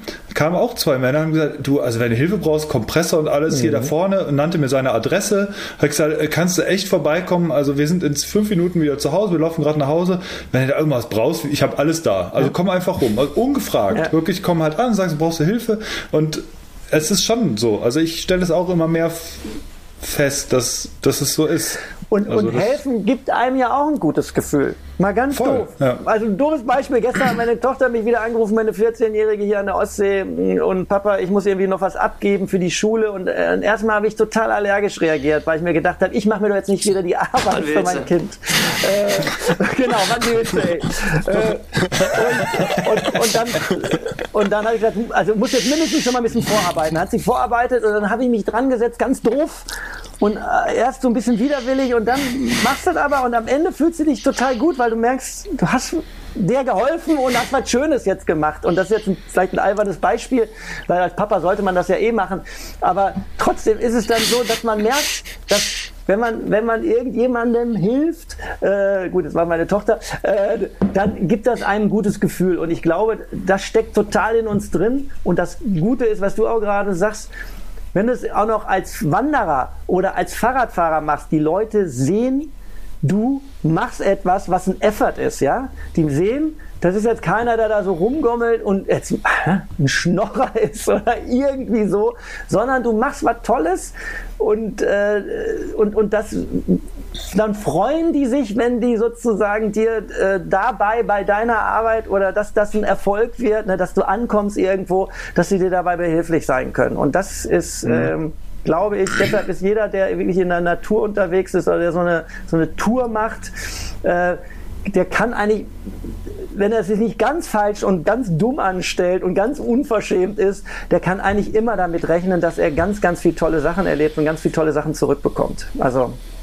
und da zehrst du auch von. Das ist echt das Coole an der Sache, ja. Wie haben denn die Leute so auf dich reagiert, wenn du erzählt hast, dass du gerade eine 7000 Kilometer Fahrradtour machst? Also. also. Das ist lustig. Da waren gar nicht so viele, glaube ich, so von irgendwie. Ähm, okay. Ich hatte dann auch auf diese Plastikaktion dann natürlich, weil man immer noch so ein bisschen gedacht hat, wenn ich das jetzt jedem nochmal erzähle, warum wir hier unterwegs sind, dass wir Plastikmüll sammeln. Äh, das, das war verrückterweise gar nicht so ähm, etwas, wo man jetzt so Punkte mit sammeln konnte oder so gedacht hat, boah, jetzt denken die aber, du bist ein toller Kerl oder irgendwie äh, herzlichen Glückwunsch zu dieser tollen Aktion. Äh, ähm, da hast du dich aber geärgert. haben, die, haben die, oder haben die eher gedacht, Mensch, das ist doch, das ist doch der, das ist doch der Action-Handy. Deswegen ist der Film, glaube ich, doch, nicht ganz so. Der, der, hat doch den Eierhahn mit der Elf einfach umgewämst. aber in, Dän also in Dänemark. Den Medusenkopf habe ich doch. Die Dänen, genau. Die Dänen, die können mich ja eh nicht leiden, weil ich den Wagen ja festgestellt habe, dass da vorne der Querlenker total verbogen ist, oder was ich da gesagt habe. Hier. Doch, da wurde doch dran rumgeschweißt. Genau. mit den Dänen, da muss man man vorsichtig sein. Besonders wenn sie. Guter Hund, guter Hund. genau, guter Hund, genau. Oh Mann, das war echt auch ein herrlicher Tag, ey. Ich, ich war ja eh die ganze, Ich habe ja nur eine Voice-Over gehabt. Ich lag ja nur unterm Wagen. Äh, nee, das, das war echt auch herrlich, herrlich, herrlich, herrlich. Am, am, auf dem Rummel. Ähm, nee, das, aber, das, aber das Schöne ist, dass, dass, dass das auch dann gar nicht so wichtig ist, sondern dass es dann tatsächlich eher wichtig ist, dass du hier mit dem Fahrrad unterwegs bist und dass die Leute dir so oder so irgendwie helfen wollen, ohne dass du halt mit mhm. drei Monaten und irgendwie, guck mal hier, so viel Müll habe ich bisher gesammelt, irgendwie punkten kannst. Ne? Ja. nee. Das war tatsächlich eher, eher selten der Fall. Es war eher total schön, weil das kannte ich ja auch nicht dass ich so nach und nach auch so eine Fahrrad-Community, dass ich dann, ähm, je mehr mhm. es Sommer wurde, je, je mehr war, waren auch so Radreisende unterwegs. Und das, äh, die, dann grüßte man sich natürlich und ab und zu äh, hat sich das auch mal, ich habe auch ein ganz süßes, ähm, habe ich ähm, im Film selber gar nicht mehr drin leider, aber am Ende ein Foto von denen. Ich hatte dann auch so ein, ein Pärchen, was unterwegs war mit einem Anhänger, wo ich von hinten die dann überholte und erst so dachte, haha, die sind ja mit dem Anhänger unterwegs, wie lustig. Und dann sah ich, dass sie ihr Baby da drin hatten, Albi. Acht Monate alt, ja, und, und, und dann habe ich mich total nett von Fahrrad zu Fahrrad mit ähm, der Isabel oder Yvonne, das ist manchmal bescheuert, äh, Namen kann ich mir nicht so gut merken, unterhalten. Und das war so eine klasse Frau. Und dann haben wir irgendwann gesagt, äh, wollen wir zusammen irgendwie Rast machen? Und dann haben wir wirklich äh, zwei Stunden irgendwo uns hingesetzt, ähm, was gegessen, Kaffee getrunken, sehr netter Mann auch dabei, der Henrik und äh, Tja, und das war dann so beeindruckend, dass die einfach gesagt haben, ja, wir machen immer Outdoor-Touren und jetzt haben wir das Baby, jetzt haben wir gesagt, warum denn nicht, nehmen wir es doch mal im Hänger mit. Und das krabbelte dann unten rum, stieß sich dauernd den Kopf an der Bank, aber ja, da hat sich dreimal den Kopf gestoßen, dann hat sie gemerkt, da ist was, dann hat das Baby woanders hingekrabbelt. Also es geht alles und das fand ich auch total faszinierend. Und mhm. ähm, und ja, genau, also diese, diese Community, diese Fahrradfahrer, dass, dass, dass das ein schönes Gefühl war, so vom fahrenden Volk sozusagen, war man dann irgendwie verbunden mit den anderen Leuten vom fahrenden Volk. Äh, und, und, und das hat, hat mir auch total viel Spaß gemacht und das würde ich auch total gerne nochmal erleben, weil das kannte ich in der Form ja auch noch gar nicht, weil ich ja nie als, als also lange als Fahrradfahrer unterwegs gewesen bin. Ja. Das glaube ich, das ist, ähm, das ist eh immer, also äh, man erkennt sich irgendwie als Fahrradfahrer nicht nur, weil man auf dem Fahrrad ist, sondern man verhält sich ja irgendwie gegenüber Fahrradfahrern nochmal irgendwie ein bisschen, weiß ich, verschworener, klingt vielleicht ein bisschen zu hoch, aber man merkt so, okay, da ist noch so ein Radreisender, erkennt man irgendwie schon und da weiß man, okay, der hat auch seine, seine Struggles schon auf der Tour gehabt wahrscheinlich und so. Und, ja, ähm, und auch so ein positives Nerditum. Ich, ich habe dann auch so, so Leute mhm. erlebt, die dann eben mit dem Gravelbike unterwegs waren und die mir dann erzählt haben, dass es ja auch solche Sachen gibt, dass man guckt, wie viele äh, Kilometer schaffe ich an einem Tag, ne? wo ich natürlich völlig entfernt von war mit meinem Monsterbike, aber das dann auch total spannend fand, dass es da eben wirklich so Touren gibt, dass man guckt, dass man über 300 Kilometer 400 Kilometer an einem Tag irgendwie unterwegs ist, irgendwie 200 Kilometer in die Richtung fährt und dann umdreht und wieder zurückfährt. Und äh, was es da eben dann auch wieder zu entdecken gibt. Und Fahrrad ist ja auch ein faszinierendes, also ich habe mich ja jetzt nicht umsonst vorhin den Spruch gemacht mit eurem Scott oder so. Ich habe mir auch die ähm, das YouTube-Video von euch angeschaut, wo ihr wirklich, dass ich nur mal so eine visuell auch mal die äh, im, im, Netz, wo, das, wo die, ich glaube, das hast du gemacht, Moritz, ne? Du hast alle, alle, alle Fahrräder äh, noch mal vorgestellt mit, mit Fotos. Und das fand ich. ja, genau, alle waren es nicht ganz, aber, aber einige. Ja, und das fand ich aber auch wieder so faszinierend, weil äh, ich meine, das ist ja schon eine ex extrem advanced Technology, die da drin steckt, aber trotzdem ist es immer noch eine Technik, die man viel eher als die Technik, die in einem Auto steckt, ähm, hm. nachvollziehen kann. Und dass es da jedes hm. Jahr trotzdem Innovationen gibt und äh, wozu der Mensch fähig ist, was er sich wieder ausdenkt und wie faszinierend das eben ist und was man mit den Fahrrädern anstellen kann. Da wisst ihr natürlich viel mehr als ich äh, äh auf der auf der auf der Downhill-Ebene oder oder Cross Country oder wie das alles heißt. Äh, äh, ja, aber das finde ich auch, äh, ohne äh, hm. dass ich da jetzt irgendwie Teil von, von dieser Form des Fahrradfahrens bin, aber ich, die Faszination kann ich total nachvollziehen. Und, äh, und ich finde eben auch, jeder gefahrene Kilometer mit einem Fahrrad, wo man die Leute weg vom Auto kriegen kann und faszinieren kann für diese Form der Fortbewegung, die natürlich auch ein Sport ist oder ein Fun ist oder ein Lifestyle irgendwo auch ist. Aber im Endeffekt, so wie ihr das wisst, wahrscheinlich auch alle ausübt und auch viele Leute aus eurer Community, ist das ja Bestandteil. Also ihr trainiert ja auch, ihr habt ja auch in eurem Podcast gesagt, dass du, ne, du Markus, warst 7000 Kilometer in dem einen Jahr unterwegs gewesen. Ja, Hannes, Hannes war das, Hannes ich habe es letztes Jahr okay. nicht ganz geschafft. Ja, aber, Wahnsinn. Also wo ich dann auch so ja. gedacht habe, Mensch, der ist so viel, ich, ich habe das natürlich komprimiert in drei Monaten, weil ich musste. Aber wenn ich das jetzt über ein ganzes Jahr mir vornehmen würde, also ich meine, jetzt fahre ich ja zu meiner Arbeitsstelle irgendwie drei Kilometer hin und drei Kilometer zurück, da schaffe ich dann jeden Tag sechs Kilometer, aber kann man ja schnell aus ausrechnen, dass ich da nicht auf 7000 äh, Kilometer im Jahr komme. Ne?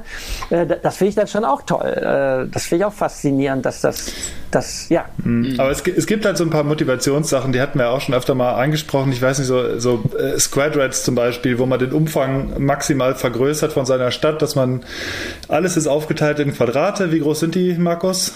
Äh, ja, so 100 80 Meter Kantenlänge. Also du nimmst einfach eine Karte und teilst die wie so, wie so in der Schule das Mathematikpapier so in, in kleine Kästchen auf, äh, denkst du dir über die Karte und dann ist einfach die, die Aufgabe, jedes Kästchen einmal irgendwie mit dem Fahrrad abzufahren, einmal drüber zu fahren.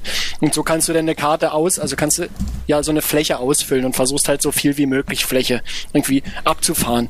Und da entdeckst du halt äh, krasse Sachen in, dein, in deiner unmittelbaren Umgebung, ja. die du noch nie vorher gesehen hast äh, wo du dich sonst niemals hinverlieren würdest.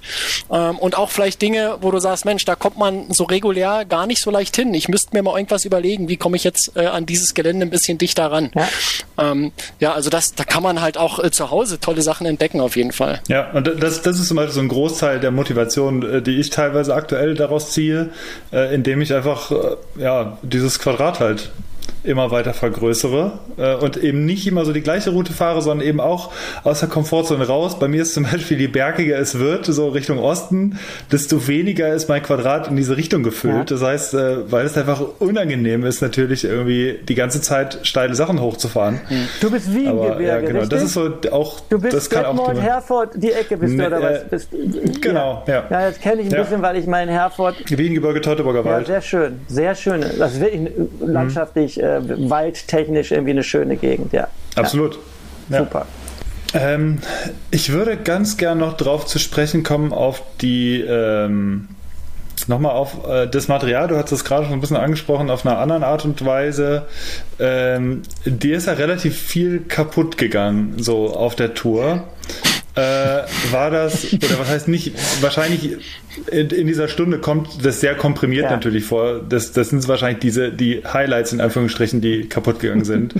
ähm, wirft dich das, oder hat dich das dann wirklich irgendwie auch aus der Bahn geworfen? Hast gesagt, ja, ich krieg, werde das schon irgendwie repariert kriegen, dass hier jetzt schon wieder die Speiche rausfliegt. Also ich habe das Gefühl, gerade dieses Hinterrad, das war schon so ein immer wiederkehrendes Thema, was dich wahrscheinlich auch irgendwann ziemlich genervt hat, oder? Ja, das hat mich total, also das hat mich tatsächlich Boah, äh, wenn ich darüber, wenn ich da nur so kurz wieder dran denke, dann muss ich schon wieder so atmen.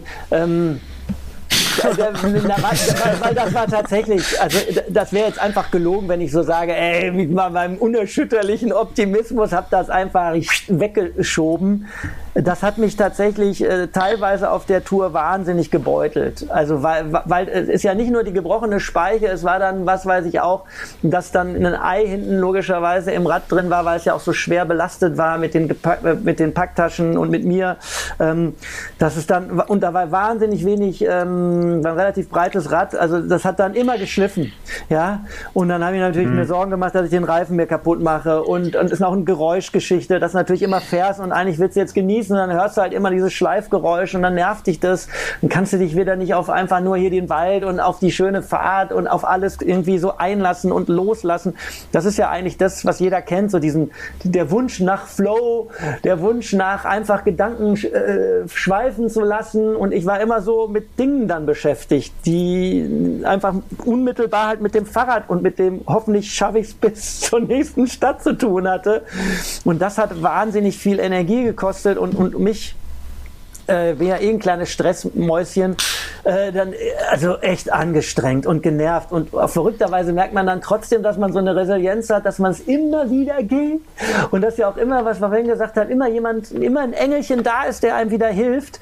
Aber es war halt ständig. Es war im Endeffekt ab Woche zwei war irgendwas mit dem Bike und es war immer Problemlösung was kann man jetzt noch machen? Jetzt ist wie Kette, jetzt ist ähm, äh, Speiche, jetzt ist äh, Schleif, jetzt ist äh, Gabel, jetzt ist Ständer, jetzt ist wieder Ständer, jetzt ist aber wieder nochmal Ständer, weil er sich schon wieder verbogen hat. Oh. Und das hat echt genervt. Aber das ist auch so gemein, weil, äh, wie gesagt, der Jab von Velolab, das ist, der ist mittlerweile auch echt ein Freund geworden, weil ich so viel mit ihm telefonieren musste. Und, und Andreas Bike hatte eine einzige Sache, und zwar war der Freilauf hat mal doofe Geräusche gemacht. Und dann waren wir in Trondheim beim Sickle Service, haben den ausgebaut. Da hatte uns Jab schon einen neuen Freilauf zugeschickt und dann haben sie festgestellt, ha, Neodrive hatte den gar nicht geölt, als sie den eingebaut haben, als sie den Motor eingebaut haben. Da war kein, also kein Schmierstoff, kein Öl, also kein, das war, der war einfach nicht geschmiert, der war einfach trocken. Und deswegen hat der kack, kack, kack, kack, kack, kack, kack gemacht. Der war aber nicht kaputt. Den, das gleiche Teil konntest du wieder einbauen. Der hatte keine äh, keinen Speichenbruch. Der hatte, muss man auch sagen, er hatte einen anders konstruierten Ständer. Ich hatte noch das Vorserienmodell. Das war natürlich ein dummer Zufall. Das war das Problem, wegen dem, dass wir überhaupt noch Fahrräder kriegen. Habe ich, die, hab ich ein Fahrrad gekriegt, was tatsächlich schon ausgeliefert war von einem, bei einem Kunden. Das war dann zu groß für den. Er hat die kleinere Version dann haben wollen. Dieses Fahrrad mit den guten Magura-Bremsen habe ich dann, Doppelkolben Magura-Bremsen habe ich dann zurückbekommen. Aber da war halt dieser alte Ständer dran. Und da hat sich keiner den Kopf gemacht, dass der vielleicht für so eine Tour halt einfach da nicht geeignet ist. Und deshalb, also das, es war dann wie immer auch ein bisschen Pech dabei und das hat schon moralisch mich schon sehr gestresst. Und da wäre ich, also bei der nächsten Tour wäre ich schon froh. Ich habe es jetzt ja ein bisschen umbauen lassen. Ich habe mir jetzt vorne nochmal einen normalen ähm, äh, Lichtdynamo da einbauen lassen, weil ich habe ja keinen äh, Strom mehr, also äh, brauche jetzt irgendwie, musste ja ein Dynamo haben, damit ich Licht habe. Und ich wollte mir eigentlich hinten Rohloff einbauen lassen, damit ich überhaupt keine Probleme mehr mit der Schaltung habe. Äh, das ging jetzt aber nicht so schnell. Jetzt habe ich noch mein, meine alte Schaltung, aber habe einen neuen Ständer, also das neue, die neue Konstruktion drunter geschweißt gekriegt. Das war nämlich mein Glück, weil mein Fahrrad war ja äh, nicht lackiert. Und deswegen konnte man nachträglich jetzt mhm. noch dran schweißen. Haha, also auch ein Tipp für Leute, kauft euch Fahrräder, die keinen Lack haben. Dann kann man hinterher noch dran schweißen.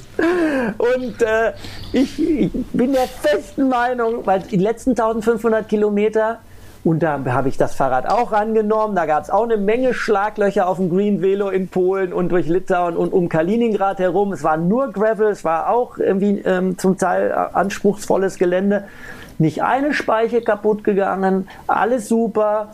Deshalb, also ich, ich, da war auch ein bisschen Pech kann man auch mal haben, ne? Und dann hat man einmal Pech im hm. Stiefel und dann zieht sich das halt leider äh, über diese drei Monate hat sich das irgendwie so ein bisschen bei mir durchgezogen, ja. Kann auch mal passieren.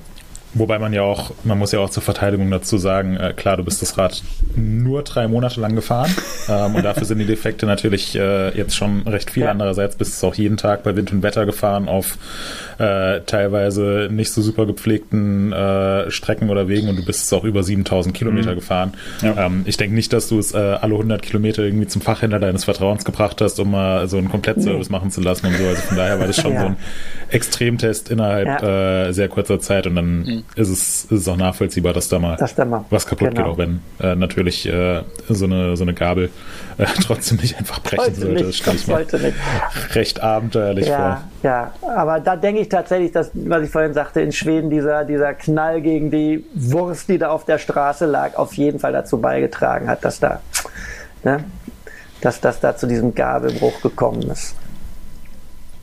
Ja, äh, Gab es denn sonst irgendwelche, also neben Gabelbruch, also ich habe mich an die Hunde noch erinnert, da, da warst du zum Beispiel mal nicht ganz so gut gelaunt.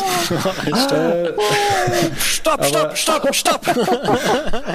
Und das war noch die ja, jugendfreie Version. So viel Fax konnte ich in meinem, habe ich in meinem mhm. Leben, glaube ich, hintereinander, weil auch von Angriff zu Angriff also da, da, wurde ich auch so aggressiv, auch nicht nur den Hunden gegenüber, weil ich einfach gedacht habe, Mann, warum lasst ihr denn hier eure Tore offen, wenn ihr solche Hunde habt? Gleich umhauen, wenn er dir blöd kommt. Gleich umhauen, genau. äh, weil ich dann auch gedacht habe, das kann doch nicht wahr sein, hier kommt doch noch mal an. Also vielleicht kommt da auch nie ein Fahrradfahrer vorbei, das weiß ich nicht. Ähm, aber ich habe echt gedacht, wie unverschämt, da die hm. Tore immer offen zu lassen, wenn ihr solche Tüllen habt, die sich auf alle Leute, aber ich hatte tatsächlich die Warnung von, von, von Andreas von äh, Globetrotter, der hatte mir vorher mal erzählt, dass wirklich, dass, äh, als wir eben von der Grundtour mal erzählt hatten, dass wir noch durch Russland wollten, hat er gesagt, oh, Russland, wilde Hunde, das kann gefährlich werden, da müsst ihr einen Stock dabei haben. Und verrückterweise war ja nirgendwo, aber um Kaliningrad, also Enklave Russland, ich keine Ahnung, ob die irgendwie ein Problem mit ihren Hunden haben oder die falsch erziehen oder ich habe keine Ahnung, ob das eine energetische Geschichte im Moment ist. Nein, ähm, das, äh, aber das war wirklich schockierend. Das war ein einziger Tag und an diesem einzigen Tag wirklich fünf Mal ähm, und immer vier, fünf von diesen, die waren auch nicht riesig, ja, aber vier, fünf so, so ein Rudel von so wirklich super aggressiven Kleffern, die so kurz davor waren, dir dauernd irgendwie unten äh, ins Bein zu beißen. Und äh, da hatte ich also eine Panikattacke nach der nächsten. Ja. Da kriegst du Adrenalin, das kenne ich das, auch so. Das und zwar eine ach, Menge. Krass, ja. Und da kriegst du auch noch echt ja, Power, weil es war so eine hügelige Landschaft. Und da war ich ja auch schon ohne Motor unterwegs. Und äh, dann ja. hast du wirklich gedacht, äh, ich war auch schon so Kilometer um 100 rum, also ich war schon recht kaputt. Und du hast gedacht, jetzt mhm. einfach nur noch ganz gemütlich das nach Hause fahren und dann hast du dauernd noch Sprints machen müssen. Äh, mhm. Und es ging aber immer wieder. Also es wäre höchstwahrscheinlich sogar noch fünfmal länger gegangen. Aber, aber äh, ja, nicht schön. Nicht schön. Mhm. Krass. Ähm, Nochmal eine Frage zu dem äh, Material, immer abseits vom Fahrrad. Du hattest, äh, sieht man ja auch im Video, hattest auch einen Quadcopter dabei. Du hast ein Telefon dabei gehabt. Ähm, eine GoPro hattest du dabei. Ja. Okay. Ähm, was, was hast du noch so alles an elektronischen Gadgets äh, am Start gehabt? Und hast du die auch immer mit geklautem Strom aufgeladen oder habe ich das richtig gesehen, dass du so eine Art Solarzelle irgendwie dabei hattest? Ich war mir nicht sicher, dass, oh äh, ob ich es richtig erkannt hatte. Die Solarzelle, das war diese tolle Idee gewesen. Ich hatte mir dann auch über so ein nettes, so ein nettes deutsches Unternehmen, äh, Sonnenrepublik, die hatten mir, habe ich auch gekauft, mir so eine große Solarzelle, die habe ich mir genau vorne, ich hatte ja so einen Deckel vorne auf dem, auf der, auf der Ladefläche, über der Ladefläche sozusagen mhm. nochmal einen Deckel, weil die Idee war unten die große Ortliebtasche mit den ganzen Klamotten, oben mhm. ein Deckel, wenn Plastikmüll gesammelt, Plastikmüll auf diesen Deckel, damit man den schön demonstrieren, zeigen kann, filmen kann, fotografieren kann, guck mal, wie viel Plastikmüll wir haben und dann zu einem bestimmten Zeitpunkt mhm. Plastikmüll weg und dann hast du diese riesige Fläche und damit lädst du, wie du sagst, dein ganzes elektronisches Equipment in der Natur, weil wir ja immer wild campen wollten. Von Tag eins hat das Scheißding nicht funktioniert, weil es hat einfach nur der Stecker, der Stecker hat in, in, dem Eck, äh, in der Powerbank nicht richtig, den musste ich ja wetterdicht einpacken und das heißt, das hatte ich so einen mhm. kleinen wasserdichten Packsack, da habe ich das Ding reingesteckt, dann verbunden, zugemacht, das hat sich nach fünf Minuten immer losvibriert, das steckte und ich mhm. wollte das dann nicht mit Kleber festkleben und es hat im Endeffekt, ich habe es dann ab und zu mal daneben gelegt irgendwie, wenn noch Sonne war, aber am Anfang war ja noch gar nicht so viel Sonne, äh, deswegen es hat nie funktioniert und es war einfach, es sah schön aus. Alle haben noch, das war auch eines der Sachen, alle immer gesagt, lädst du dein Fahrrad mit dem da? Nein, das funktioniert. Ja klar, während es fährt. Genau. Das, das fährt während, mit Solar. Während es fährt. äh, das, hat, das hat leider überhaupt nicht funktioniert. Und äh, wir haben tatsächlich immer auf den Campingplätzen unser und wir hatten so viel Zeugs dabei. Also Andreas natürlich auch noch mal zig Kameras, ähm, Powerbanks, ähm, eben jeder hatte zwei Handys, eins zum Navigieren, eins zum Filmen. Wir waren ja auch sehr nett von Gravis unterstützt gewesen. Die haben uns ein ähm, iPad Pro zur Verfügung gestellt, mussten wir hinterher alles wieder äh, zurückgeben, was auch total cool war, weil das ja auch so der Gedanke war, es wird refurbished, wird dann wieder, kommt wieder in den Verkauf, was mhm. wir dabei hatten. Da hatte ich dann ein sehr hochqualitativ, hochwertiges äh, iPhone dabei mit drei Objektiven. Ähm, eben dieses, dieses gute ähm, äh, äh, äh, iPad, da, damit ich eben auch zwischendurch ja. schneiden kann oder Dinge machen kann damit oder schreiben kann. Und das war jetzt viel zu viel. Also kann ich auch nur sagen, weniger ist mehr. Ja, nimm eine Kamera mit und äh, was weiß ich, äh, irgendwie so was zum Leuchten noch auf dem Köpfchen, dass du auch aufladen kannst ähm, und fertig. Ja.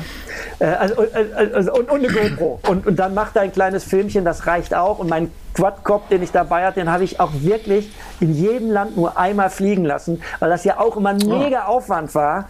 Ähm, das Ding rausholen, aufbauen, Handy rein. In, in Finnland ist mir das ja. auch einmal weggeflogen dass ich das gar nicht mehr hatte, weil ich nämlich lustigerweise ja zwei Telefone hatte und dann mit, hat meine Frau in dem Moment angerufen und ich habe dann gesagt, nee Schatz, geht nicht.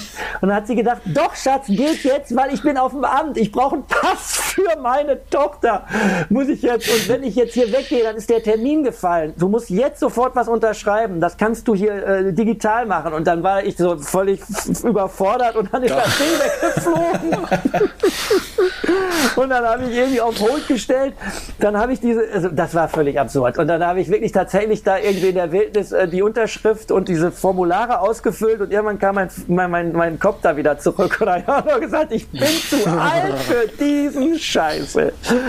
Geil. Das ist zu viel, Markus. Geil. Mach weniger. Weniger ist mehr. Ja, und äh, klar. Äh, es ist dann toll am Ende, wenn du dann wirklich vorhast, ein Filmchen zu machen, dass du da noch ein paar ähm, Drohnenaufnahmen mit reinpacken kannst, weil die natürlich immer nochmal von der Landschaft mehr erzählen oder wenn du dich auch mal verfolgen mhm. lassen kannst, gerade wenn du alleine unterwegs bist, hast du ja sonst gar nicht die Möglichkeit, dass du mal auf dem Fahrrad zu sehen bist, außer du baust immer das ja. Stativ auf, fährst das berühmte fährst vorbei, dann drehst du wieder um, nimmst das bei wieder mit ja. und dann äh, machst du ja auch nur, nur so, äh, ja, so oft wie es geht, in Anführungsstrichen. Also da auch nochmal Respekt vor jedem, der so so, so, so ein Projekt macht und, und dann sich immer dabei auch noch filmt und diese Sachen noch macht und sich die Zeit auch noch dafür nimmt und dann auch noch, also ich, ich würde mal so sagen, ich habe so Semi-Aufnahmen gemacht und dann auch noch, man sieht ja manchmal im Netz Sachen, wo man nur denkt, hallo ey, und der war ganz alleine unterwegs. Wahnsinn, was er da gezaubert hat. Ne? Ähm, ja. Also das ist schon auch Respekt vor den Leuten, die sich so viel Mühe geben. Ja. Ich habe noch, ähm, noch eine Frage, nochmal ganz grundsätzlich zu diesem ja. Projekt. Also du bist ja Warte, mach mal einmal unterwegs Licht gewesen an. und hast... Mal, weil das hier so dunkel ja. ist. Hm. Warte mal, so. Hier an, an der Ostsee, ich bin ja im Norden des Landes, da wird das ja noch viel schneller dunkel als bei euch. Warte mal. Ah, so ein Filmlicht von der Seite. So, äh. Sehr schön. Äh, ja, genau. Also nochmal generell zu dieser Müllgeschichte. Also bist du dann irgendwann, hast du das komplett im Unterbewusstsein schon so gehabt, dass du A, auf Müllsuche immer so ein bisschen gegangen bist währenddessen und B, hast du eigentlich schon auch immer gedacht, okay, wo finde ich jetzt hier Müllcontainer? Also hast du dann schon so pro Land, äh, wusstest du dann schon irgendwann, Müllcontainer sehen so aus oder hast du dir dann so diese Sammelplätze irgendwie zusammengeklickt oder so? Oder hast du einfach gesagt, ja, wird schon, wenn voll ist, wird, werde ich schon irgendwo welche finden? Ja, genau, was du gerade gesagt hast, dass man dann irgendwann auch merkt, es kommen immer irgendwo welche, dann muss man manchmal tatsächlich das das fast den ganzen Tag mit sich rumschleppen, wenn man schon am, am, am Vormittag, was weiß ich, einen großen Fund gemacht hat. Und das war tatsächlich so, wirklich nachdem, also manchmal bist du an irgendeinem Rastplatz vorbeigefahren und da hast du gesehen, ein Trucker hat irgendwie zwei Mülltüten mit Plastikmüll direkt da irgendwie liegen lassen. Dann hast du natürlich gesagt, komm, nimmst du jetzt mit, da musst du nicht selber suchen und das Scheißzeug muss ja auch aus der Natur raus. Dann hattest du halt schon deinen mhm. Fund für den Tag.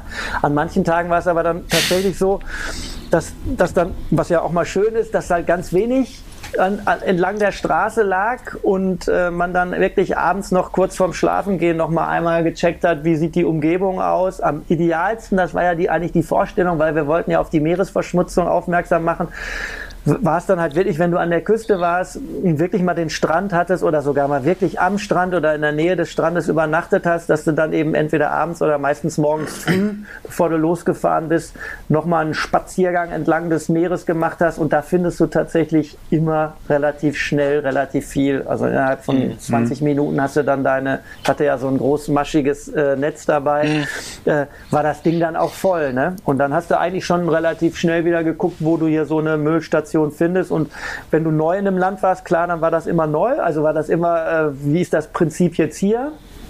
Aber nach ein, zwei Tagen hast du sofort, weißt du dann, so sehen die Müllcontainer aus und äh, genau da vorne wird höchstwahrscheinlich im nächsten Städtchen wird mindestens irgendwo ein Recycling, also kleines, ne?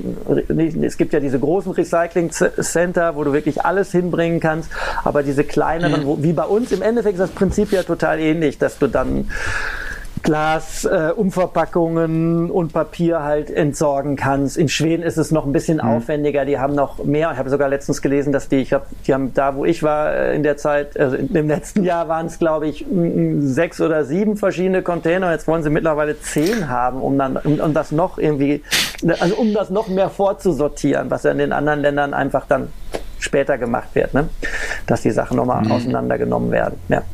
Ja, ich musste mich letztens noch mal dran denken. Ähm, wir, und zwar, wir hatten witzigerweise letztes Jahr hatten wir mal ein Interview mit einem, mit einem Biker, der an der YouTube-Serie Seven vs. Wild teilgenommen hat. Ah. Ähm, ein Mountainbiker und das lief jetzt dieses Jahr auch wieder. Wie? Ich hatte auch mal wieder reingeschaltet. Wie hieß der, der Nette? Wie hieß das? War das der, der ohne, ohne jede Sachen äh, übernachtet hat, der sich da irgendwie. Ja, genau, Fabio der Schäfer. Ist cool. Das ist der coolste ja. von den ganzen Jungs gewesen. Sind wir mal ganz ehrlich. ja, ja der, das war wirklich verrückt. Also mit dem hatten wir ein Interview geführt ja. letztes Jahr. Äh, und ähm, das war dieses Jahr auch so. Und die haben relativ unbewusst, glaube ich, auch auf das Müllproblem der Meere ähm, hingewiesen, denn äh, es gab, dieses Jahr war Panama Edition, also letztes Jahr haben sie es aufgenommen und die sind auf so eine relativ einsame Insel, sehr remote in der Nähe von Panama äh, drauf und die sind dann alle an Strandabschnitten ausgesetzt gewesen, äh, ausgesetzt worden und es lag wirklich Überall. tonnenweise Müll an jedem Strand. Äh, es sieht von außen aus paradiesisch, mhm. wirklich wunderschön, Urwald, Kokosnüsse, Palmen und so weiter. Und die kommen dahin und die haben gesagt, Alter, ich, also die waren wirklich fassungslos. Sie sind jeder in ihren Strand. Und gesagt, krass, es liegt ja überall im Wald, liegt ja überall Müll. Also so hoch wie die Flut dann ging. Mhm. Bis dahin wurde halt dieser Müll gedrückt und die hatten innerhalb, die mussten gar keine Ausrüstungsgegenstände äh, wirklich mitnehmen, weil die haben sich ihr Bett gebaut aus Schaumstoff, der da lag. Die hatten sofort äh, zehn Paar Flipflops Tops, die sie anziehen konnten, äh, hatten jede Menge Schnur, hatten Be Bette aus, äh, Betten aus Fischernetzen ja. sich gebaut und so. Wurde wirklich so, ach, verrückt. Krass. Also das fand ich auch nochmal krass, da auch nochmal zu sehen, wie, sie, wie diese Serie, die glaube ich gar nicht darauf hinaus ja. wollte, aber unbewusst im Prinzip auch nochmal oder halbwegs unbewusst auf diese Müllproblematik auch nochmal gerade an den Meeren oder an den Stränden aufmerksam gemacht mhm. hat. Ähm, das war echt schockierend zu sehen. Also ich kann mir das im Groben dann vorstellen, wie das halt dann bei dir da teilweise dann auch aussah. Ja, das ist dann höchstwahrscheinlich tatsächlich noch, noch mal halb so wild. Also so, so extrem, ja. wie du es gerade schilderst, war es tatsächlich, tatsächlich nirgendwo, äh, würde ich jetzt mal behaupten, äh, wo ich jetzt unterwegs war. Also es war immer grundsätzlich Müll da, aber natürlich jetzt nicht in solchen Mengen, von denen du gerade, mhm. und das weiß ich natürlich auch aus, aus Bildern aus dem Netz oder sowas. Oder ich lustigerweise auch, auch, auch schon in den 80er Jahren äh, war ich mal ähm, in Australien kurz nach dem Zivildienst und äh, da war ich auch so auf so einer ganz einsamen Insel, äh, relativ nah zur Küste Ostküste von Australien und da weiß ich auch noch, dass ich an so einem super einsamen Strand war und da war nur Strand. Gut, da kam halt auch nie jemand hin zum Aufräumen, ne? Hm. Dann, aber da war hm. auch so viel Strandgut damals schon da gewesen und auch schon logischerweise Plastik. Ähm, ich möchte nicht wissen, wie das da heute aussieht, ja, aber das war auch schon, da war ich damals hm. auch schockiert, dass ich gedacht habe, boah, bis hier eben nirgendwo und dann so viel Zivilisationsmüll leider dann doch zu finden. Ja. ja. Aber muss ich mir dann auch nochmal tatsächlich den, die, die, die ersten habe ich mir komplett durch angeguckt. Ich war dann irgendwann hm. doch gehuckt äh, bei Seven versus, versus Wild und dann muss ich mir das ja auf jeden Fall mal, das ist ja super spannend, dass du gerade sagst, dass dann auch die Plastikmüllproblematik ja, dazu also die haben den die haben den krass verwertet dort generell ja. auch. Also so, ich äh, würde denken, ich habe gerade mal auf den Timer geguckt. Wir sind schon relativ weit fortgeschritten in der Zeit heute. Oh krass, das sind ja schon anderthalb Stunden. Äh, habe ich gar nicht. Mhm. Äh, äh, krass, ja. Äh. so, jetzt noch mal ein paar Fragen zum Bang Boom Bang hier, damit es sich auch gelohnt hat für euch. äh, ja, ich überlege gerade, wir sind, äh, habt, äh, haben wir noch spezielle Fragen? Ich glaube, ich, ich, bin grob mit meinen äh, Fragen durch. Ich, ich auch. Ähm, ich hatte auch soweit, Moritz, du hattest ja noch ein paar.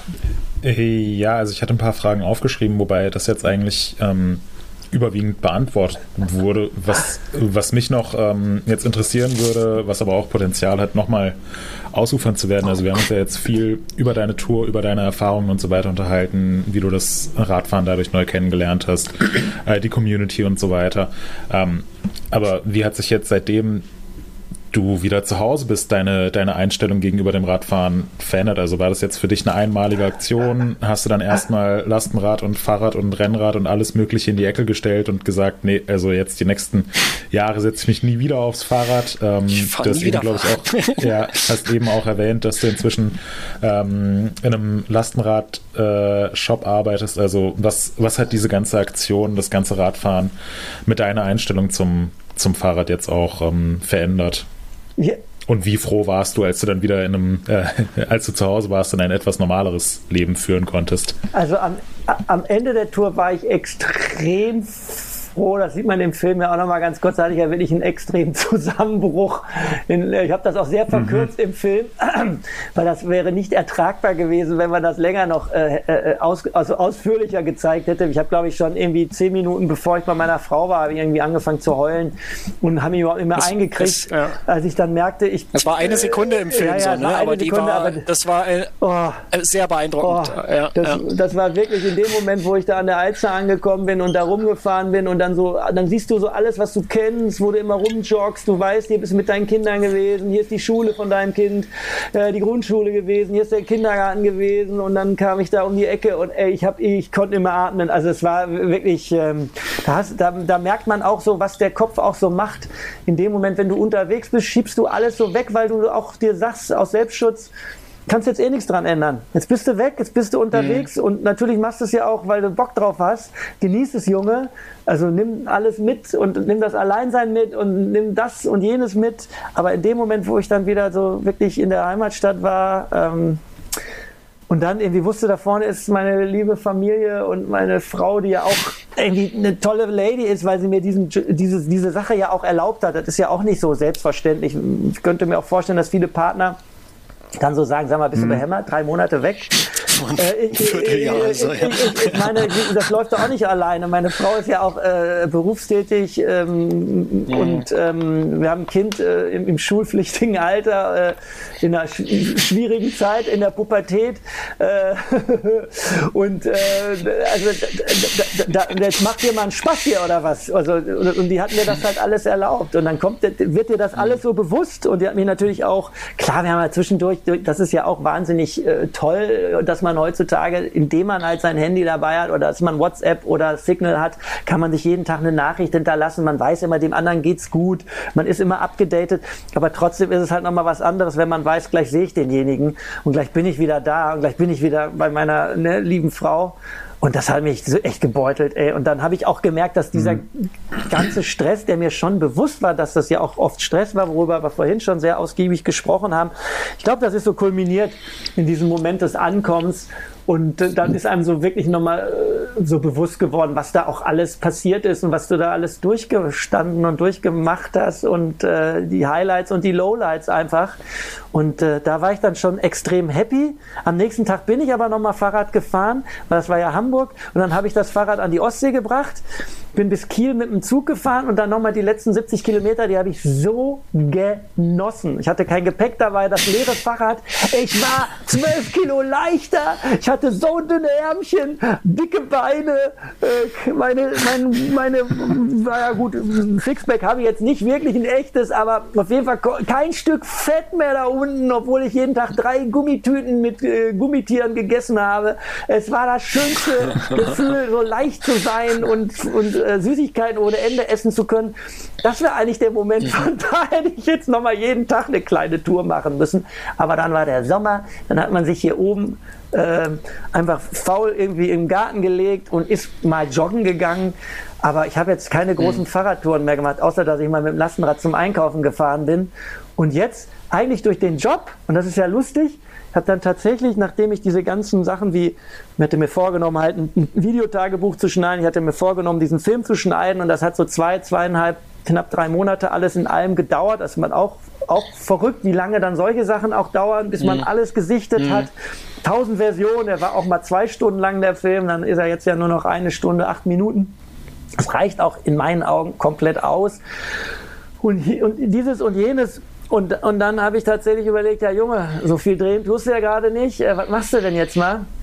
Und das Verrückte ist, also, ich, also Geld ist auch ein Thema, aber das, was ja wirklich wichtig ist, das wisst ihr, äh, Struktur im Leben ist wichtig. Und das Schöne ist ja, wenn man mhm. dann Struktur reinbringt mit etwas, was einem doch ein bisschen Spaß macht. Ich meine, ihr habt den Traumjob in meinen Augen, muss ich jetzt echt sagen, nicht um zu schleimen, aber ich meine, ihr habt das, was euch, was, was, wofür ihr begeistert seid. Ihr dürft testen, ihr kriegt die neuesten Modelle, ihr könnt äh, höchstwahrscheinlich zu irgendwelchen Messen fahren, ihr könnt natürlich aber auch irgendwelche äh, Vergleichstests in der Natur machen. Also ich, ich beneide euch auch ein bisschen. Also ich finde, das ist ist ein Traumjob, den ihr da, da habt. Äh, ich habe auch mir eure Seite mal im Netz angeguckt, ist ja irre. Ich meine, der hat ja auch noch Rennrad, ist ja auch noch dabei und alles und Gravel. Ich meine, Traum, ja. Und ich habe mir gesagt, was, welche Expertise hast du denn jetzt, Markus? Und ich habe tatsächlich eine gewisse Lastenbike, also sehr neu an herangeschaffte Expertise, aber mich fasziniert das Lastenbike wirklich sehr. Mich mhm. fasziniert die Mobilitätswende sehr. Ich finde, ein Fahrrad hat man vorhin ja auch schon im Groben und im Ganzen drüber gesprochen ist auch auf der Ebene, dass du kein Blech um dich rum hast. Es ist ein viel zwischenmenschlicheres äh, Fortbewegungsmittel. Du siehst gleich, wie einer drauf ist. Du kannst dich sofort entschuldigen, wenn was scheiße gelaufen ist. Du bist da nicht in einer Kiste, du pöbelst nicht rum, du hupst nicht, du nimmst nicht so viel Platz weg. Also jetzt, Autos sind nicht das Schlimmste auf der Welt, aber es ist schon besser, mit dem Fahrrad unterwegs zu sein. Und dann habe ich mir so gesagt, komm, probier das doch mal aus, bewirb dich doch mal in einem Fahrradladen, das könnte Spaß machen. Und mhm. äh, das hat dann verrückterweise gleich geklappt. Und jetzt seit Oktober, äh, Oktober sag ich schon, das wäre schön. Seit Dezember bin ich sozusagen frisch dabei jetzt zum knappen Monat äh, Expertise auch im Verkauf und das Buchungssystem ist das Schlimmste, kann ich euch sagen. Äh, als alter Mann, das ist sehr äh, fuchsig, da gibt es so viele Sachen noch zu lernen. Aber an sich, die verschiedenen, wir haben zehn verschiedene Modelle da und wir kriegen auch noch neue rein und auch coole Modelle. Also das fasziniert mich total und macht mir Spaß und das gibt mhm. mir das Gefühl, mh, da auf dem, also da in der richtigen Branche gelandet zu sein und ähm, das habe ich leider dadurch, dass ich ja auch vier bis fünfmal die Woche arbeite, äh, tatsächlich nicht mehr so viel Zeit, wie ich vorher als Freiberufler hatte. Aber das ist auch okay. Und trotzdem habe ich da im Hinterkopf noch so ein paar Gedanken, dass man sich irgendwann mal vielleicht wieder ein bisschen mehr Freiraum schafft und auch mal wieder eine längere Tour machen kann. Und äh, sonst muss das Mikroabenteuer oder eben auch mal eine Woche. Also man kann ja mit dem Fahrrad, wenn man fit ist, kann man ja in einer Woche auch schon einiges an Kilometern machen und tolle Sachen machen. Also das möchte ich doch mhm. total irgendwie beibehalten. Und ich glaube tatsächlich, dass das Fahrrad mindestens ähm, den gleichen Stellenwert wie das Wandern bei mir mehr einnehmen wird. Und ich könnte mir sogar vorstellen, noch einen größeren. Also, dass ich tatsächlich eher jetzt, weil ja bewandert bin ich ja mein ganzes Leben und das ist ähm, auch einfach zu, zu bewerkstelligen. Aber ich könnte mir vorstellen, auch durch diese Erfahrung von der langen Tour, dass ich jetzt auch mehr Selbstvertrauen habe, mir irgendwie andere Touren und irgendwie zu, zu sagen, komm, Jetzt fahr doch mal deine Eltern in Essen mit dem Fahrrad besuchen, Junge. Und das ist auch eine coole Aktion. Mach doch mal, wie du auch sagst, so muss nicht immer gleich im fremdes Land sein, sondern die Umgebung ist auch spannend. Oder guck dir Hamburg nochmal das Alstertal an und fahr da mal alle kleinen Wege ab und guck dir das mal an, wenn das Wetter wieder ein bisschen besser ist. Also das kann ich mir alles vorstellen, ja. Habe ich alles beantwortet, Moritz, oder habe ich was vergessen? Ja, äh, ja, nee, auf jeden Fall. Also freut mich auch total jetzt äh, zu hören, dass du, dass du eben so viel Positives äh, aus der aus der ganzen Reise, aus der Erfahrung ähm, rausziehen konntest, sowohl persönlich als auch jetzt, äh, was, was die Branche angeht, was du über unsere Jobs gesagt hast und so. Also es ist einfach schön ja. zu hören. Könnte ähm, ich ja mal einen Podcast mit euch machen. Würde mich nämlich auch mal interessieren, wie ihr zu, zu nein, das ist ja echt spannend, aber das weiß ich nicht. Das vielleicht man, äh, vielleicht könnt ihr ja irgendwann mal einen Podcast machen, wo einer von euch den anderen mal interviewt. Aber vielleicht habt ihr das auch schon mal gemacht. Ich weiß es nicht. Aber sowas finde ich ja immer spannend, wie man so eigentlich da, ne, ist ja glaube ich für viele Leute, gerade aus eurer Community, die das ja mit das Spannendste finden und glaube ich euren Job auch wirklich äh, um euch, euch, um euren Job beneiden. Das ist vielleicht auch mal spannend zu hören, wie ihr dazu gekommen seid sozusagen, dahin zu kommen, wo ihr jetzt gerade steht. Könnte ich mir auf jeden Fall mhm. sehr spannend vorstellen, auch mal so eine mhm. Folge bei eurem, euch mal bei eurem Podcast anzuhören. Haben wir, glaube ich, äh, also ganz an, so in den ersten 10, 20 Folgen sind wir auf sowas, glaube okay. ich, mal so grob, äh, wie wir zum Biken gekommen sind, müssen wir noch mal raussuchen. Aber wir haben schon mal darüber gesprochen, meine ich. Ja. Ganz, ganz am Anfang. Aber das muss man auch das sagen, das ist jetzt auch schon vier Jahre her. her ne? Fünf Jahre ja. oder so. Ja. ja. Naja. Da waren wir noch Kinder. genau. Ja. Genau. Haben wir, haben wir noch Fragen für die, äh, für die Tour, für die große Tour? Oder sind wir durch soweit? Ich glaube, wir sind fast äh, durch. Fast alles abgehakt, ne? Ja. Und äh, ja, das, was der, nicht abgehakt, das war doppelt. Also ich kann nur mal, nur mal raus in die Welt und noch mal pusten mit One Earth, One Ocean, dass die Website von denen auch wirklich gut gemacht ist. Also wenn sich einer wirklich für die interessiert, was die so anstellen, wo die unterwegs sind, auch so ein bisschen Hintergrundinformation über äh, wie viel Müll im ne, Plastikmüll in den Meeren schwimmt, was dazukommt, dass man einfach mal so einen Eindruck kriegt, äh, wie krass es auch einfach ist. Ähm, ja, ich glaube, es gibt mittlerweile 150 Millionen Tonnen, das kann man sich ja gar nicht vorstellen, äh, an Müll, der in, in den Meeren schwimmt. Viele wissen ja auch von diesen großen Strudeln, die es ja gibt und mhm. dieser Great Pacific Garbage Patch, wo es ja auch schon äh, von so einem Holländer, äh, Ocean Cleanup heißt der, glaube ich, äh, große ähm, Tätigkeiten gibt, da irgendwie, also da wieder den Müll rauszukriegen mit zwei riesigen Schiffen und so einem Netz, was dann aufgespannt wird zwischen den ähm, Schiffen, um, um da reinzufahren, um das rauszukriegen per Strömung. Ähm, aber hier, was so von der deutschen Seite ist, wirklich One Earth, One Ocean, glaube ich, so der Verein, der sich da am stärksten engagiert und der wirklich auch die größten Erfolge. Ja, die haben immerhin auch schon eine kleine Flotte. Ich glaube, die haben elf kleine Schiffe und drei größere. Und was ich vorhin gesagt hatte, arbeiten an dem ganz großen Schiff. Und Ne, falls mal einer Bock hat von den Hörern, da mal drauf zu gehen auf ne, www.oneearthoneocean.com oder .de, dann kann man sich da informieren und vielleicht hat man ja auch mal Bock, mal einen Zehner oder einen Zwanni oder sowas zu spenden. Das muss ich natürlich nochmal ja. sagen. Also, weil ich ja hier genau auch an die, an die Jungs und Mädchen, die da be be beschäftigt und tätig sind, einfach glaube und, die, und ich ja nur einen symbolischen Akt da gemacht habe mit meiner Plastiksammelaktion, aber die ja den echten, den echten Job in den, in den, ich glaube, sind auch in elf Ländern mittlerweile schon tätig. Also, das ist schon ganz schön klasse, was die machen, ja. Ja, das also wir packen auf jeden Fall gerne einen Link in die Show Notes ja. äh, unten drunter ja. und ähm, ja, mega Projekt, auf jeden Fall.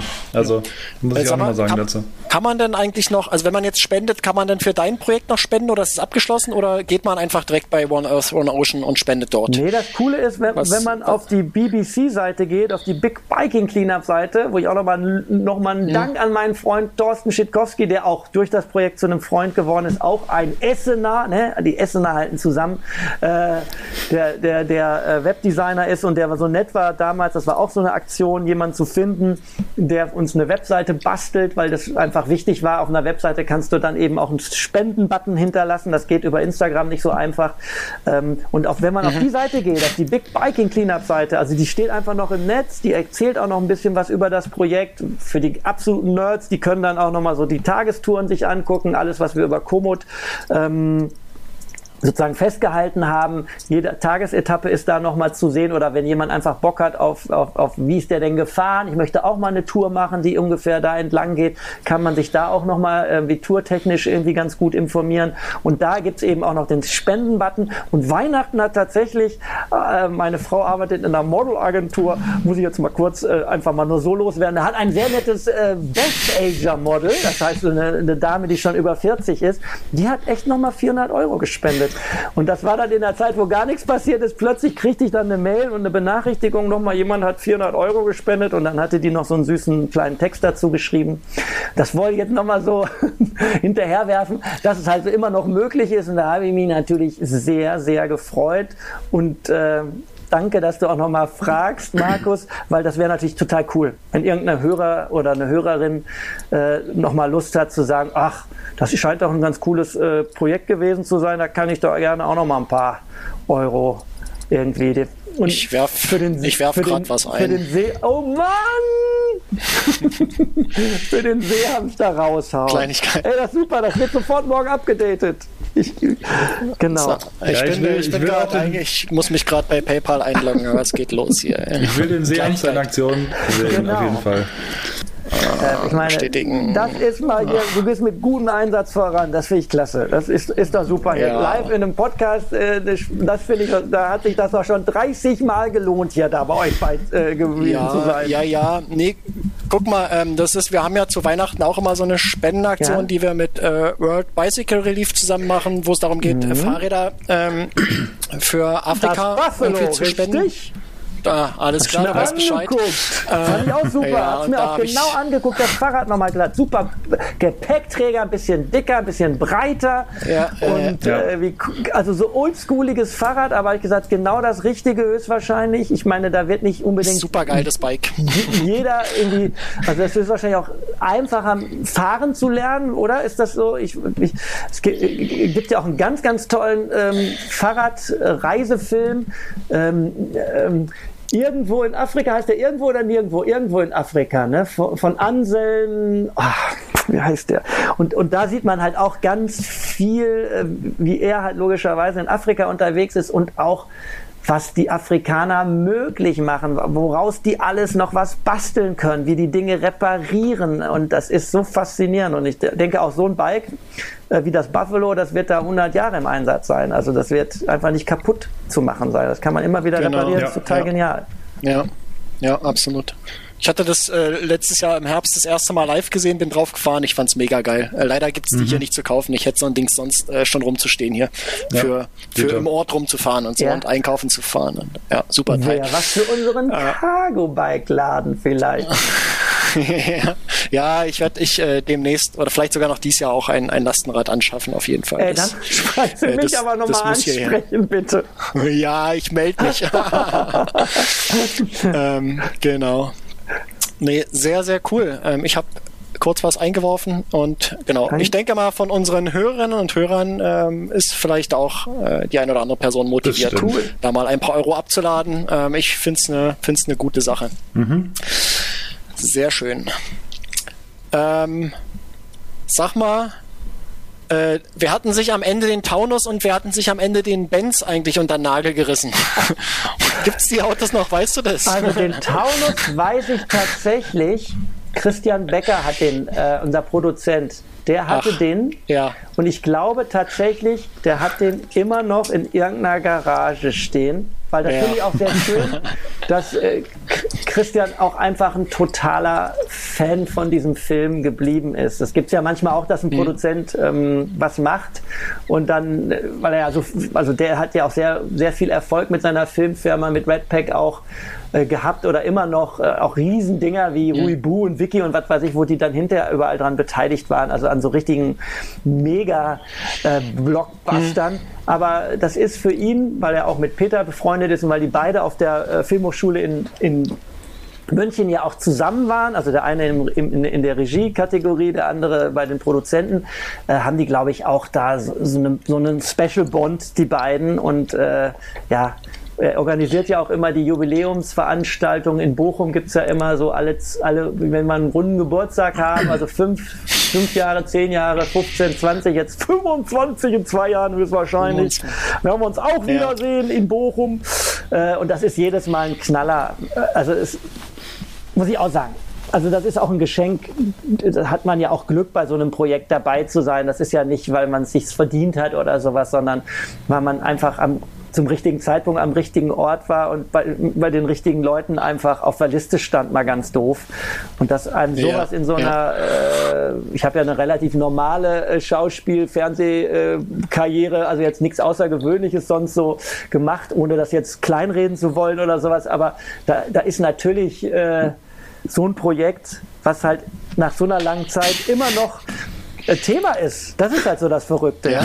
Das kennt man ja, ja selber als, ich komme ja als Filmfan zur Schauspielerei. Also ich war eigentlich immer vorher Fan. Ich war jetzt gar nicht so der Kunstinteressierte oder sowas, sondern eher, weil ich wirklich auch so diesen Kultgedanken so verinnerlicht hatte. Ob das jetzt die Blues Brothers in meiner Zeit waren oder die Monty Pythons oder äh, The, äh, Le, Le, Grand Bleu, ähm, äh, Rausch der Tiefe oder was weiß ich, was ich damals für Filme hatte, wo ich fünf, sechs Mal reingegangen bin. Also nicht ganz so wie die Bang Boom Bang Leute den Dialog mitsprechen konnte, aber auf jeden Fall schon den, so verstanden habe, wenn man was toll fand, dass man dann mehrmals da reingegangen ist und das eine Zeit lang so mit sich rumgetragen hat. Oder sich auch mal wie bei den Blues Brothers verkleidet hat mit einem schwarzen Hut und einem schwarzen Anzug und einer Sonnenbrille und dass es das eben plötzlich bei einem Film gibt, wo man selber dabei war, dass die Leute sich so kleinen T-Shirts selber bauen, einen kleinen Safe basteln, ihr Auto so lackieren, äh, ja, ja. heiraten und ihr Kind Kek nennen oder was auch immer und ich möchte nicht wissen, welche, welche Tattoos da draußen gibt. Äh, Manu, Manu-Tattoos oder so. Manu, ja, geil. Und dass man selber selber, ich meine, es ist auch nicht, es ist auch nicht so, um das jetzt nicht falsch zu verstehen, dass ich jetzt jeden dritten Abend allein zu Hause sitze und mir Bang Boom Bang angucke. Ich gucke die tatsächlich immer an, wenn wir so ein Jubiläum haben. Und sonst gucke ich das, mhm. ich, also ich liebe diesen Film, aber es ist nicht so, dass ich den mir einmal im Jahr angucke oder sowas. Ähm, aber dann sitze ich auch da im Kino und denke, verdammte Socke, der ist ja immer noch gut. Das ist einfach mhm. ein mhm geiler Film und natürlich bin ich ein Fan von was, was Ralle macht und was, was Olli macht oder selbst auch, wenn, äh, jetzt will ich nichts Falsches sagen, aber was äh, Tomczyk macht, der jetzt ja irgendwie schon eine eigene ja. Persönlichkeit hat. Auf jeden Fall, ähm, also ich bin auch Fan von den Figuren, von Christian Kamann, äh, von Krebs natürlich, äh, Gott hab ihn selig, äh, ja. von Dieter Krebs, ja. der lustigerweise in der gleichen Straße in Essen gewohnt hat wie meine Mutter. Es gab nämlich eine Drogerie, äh, Schüler, also meine Mutter ist äh, geborene Schüler und daneben war äh, das Schreibwarengeschäft Krebs. Das war die Mutter von äh, Dieter Krebs. Ach, das war sozusagen der erste Schauspieler, wo als ich Kind war, wo mir bewusst war, ach, die, die gibt es da draußen irgendwo. Hier, der, die Nachbarin mhm. von, von unserer Drogerie, die hat ja einen Sohn, der hier ganz erfolgreich mit äh, Alfred Tetzlaff äh, zusammen im Fernsehen ja. zu sehen ist. Äh, und solche Sachen, ja. ja. Genau. deswegen. Wahnsinn. Und Martin Semmelrogge ist jetzt im Dschungelcamp in ein paar Tagen. Das Das, eigentlich müsste man es sich deswegen nochmal angucken. Nee, mal gucken, was er da, was am Plan dran ist. Ich bin da was am Plan dran hier. Genau. Äh, ja, also genau, das war auch so ein Held meiner Kindheit. Ich weiß nicht, ob ihr den, ob ihr noch lineares Fernsehen kennt. Da gab es äh, die Vorstadtkrokodile, bevor sie nochmal im Kino von Redback verfilmt wurden, gab hm. es so einen ganz alten was war das, ARD-Film. Und äh, der, Bösewicht, den bösen Jugendlichen, der da die anderen Kinder drangsaliert hat, das war Martin Semmelrogge. Und am Ende hat ihn der eine Junge mit Pfeil und Bogen in den Oberschenkel geschossen. Und da, standen wir da alle vom Fernseher und haben gesagt, ja, die dumme Sau, hast du verdient hier. Und, und, und, und deshalb war Martin Semmelrogge natürlich auch ein, ein Held meiner ah. Kindheit. Und das ist natürlich immer toll, wenn man mit den Leuten die, und, und Ralle Richter war natürlich ein Ruhrpott-Held, auch schon immer gewesen äh, vorher. Mhm. Äh, ja, wenn man mit solchen Leuten dann zusammenarbeiten darf, das ist dann schon, schon klasse. Und wenn dann auch noch so ein spezieller Film dabei rauskommt, dann ja, ja. war schon cool. Wusst, wusstet ihr oder wusstest du damals schon, dass der Film, dass der so geil wird? Dass, also, ich glaube, es ist mal schwer vorauszusehen. Ähm, und wahrscheinlich noch schwerer vorauszusehen, dass nach 25 Jahren die Leute immer noch komplett abdrehen, wenn sie, wenn sie nur den Namen Bang Boom Bang hören. Ja. Ähm, aber war, war das schon irgendwie ein Bewusstsein, dass das was Besonderes wird? Also der Film als solches war was Besonderes für mich, weil ich hatte, glaube ich, zwei kleinere Rollen in, in Kinoprojekten gemacht und äh, das war dann schon toll, weil Peter mich auch persönlich ausgesucht hatte. Äh, Peter ist ja so ein ganz persönlicher Typ der dann gar nicht so über die Caster groß geht, sondern eigentlich so äh, viel selber gemacht ja, auch, ne? Ganz also viel selber, ganz, ganz viel. genau. Mhm. Der hatte ganz klare Vorstellungen, wen er da haben will. Ähm, war auch mal, ist auch kein Geheimnis, war ja mal anders gedacht, war eigentlich mal Ingo Naujoks, war ja mal Kek gedacht, weil das ja auch ein Ruhrpott-Schauspieler mhm. ist. Der hatte mhm. dann aber ein Serienangebot, wo er fest drin saß, ging nicht. Dann hat er co-genial, muss man einfach sagen, Olli hat das genial gemacht, den Kek. Also jetzt kann ich mir auch gar keinen anderen Kek mehr vorstellen. Und deshalb nee. kam, das, kam das dann auch alles so, so gut zusammen und natürlich hatte man total Bock drauf und man hatte, es war Ruhrgebiet, ich komme aus dem Ruhrgebiet, die ganze Art und Weise der Typen, die kannte man auch logischerweise, wenn man so ein bisschen aus diesem Ruhrgebietskosmos kommt. Aber das war trotzdem so, so, die Vorstellung war dann tatsächlich eher so, man macht jetzt was und dann wird das hoffentlich ein Erfolg. Und das Verrückte war ja, dass es jetzt rein in der Erstauswertung kein Flop war, aber mit einer halben Million war es eben mhm. auch kein Mega-Erfolg oder sowas. Und dann war das ja. eher so ein Gefühl wie, ja, war klasse, aber war jetzt auch wieder. Und dann merkte man so plötzlich, also wenn ich auf irgendwas auch angesprochen wurde, äh, war das halt plötzlich immer dieser Film und dann merktest du plötzlich, irgendwas passiert damit gerade. Ob ich jetzt in Berlin bin oder ob ich in Hamburg bin oder ob ich in Bayern noch irgendwie rumlatsche. Irgendwie scheint dieser Film Impact zu haben. Besonders bei jungen Männern. also lustigerweise auch immer bei Studenten. Ja, wo man so sagt, das ja. ist ja auch so eine ganz mhm. eigene Welt, die wir dargestellt haben. Schon eigentlich eine sehr proletarische Welt und dann dieses Gangstermilieu. Mhm. Aber ich würde das fast behaupten, dass es, also dass Peter der einzig echte Tarantino-mäßige deutsche äh, Regisseur irgendwie ist und gleichzeitig wieder auch speziell, auch wieder eigen, ja, also nicht wie eins zu eins wie Tarantino oder so, aber der eben detailverliebt ist, der den Leuten aufs Maul schaut, der mhm. gute Dialoge schreiben kann, der eben auch so dieses, dieses, auch dieses kriminellen Milieu, ohne dass Peter da irgendwie herkommt. Der Vater ist ja sogar Polizist, also deshalb kommt er vielleicht daher. Ja, ähm, ja, aber, ja, der war ja auch zu sehen. Genau, ne? der war auch ja, zu sehen. Und Peter hat aber so eine Affinität auch so ein bisschen für die schrägen Figuren und für schräge Situationen und eben auch für, für auch für, für Gangster. Ähm, Tja, und das, das ist irgendwie alles, ja, das konnte er umsetzen und ich bin auch noch super gespannt, was jetzt alles noch. Peter hatte ja eine Zeit lang auch klar Una-Trilogie. Er hat auch übrigens für, für den Seehamster gespendet. Danke, Peter. Und Jetzt hatte er ja äh, auf Auch Netflix. Zuhörer bei uns.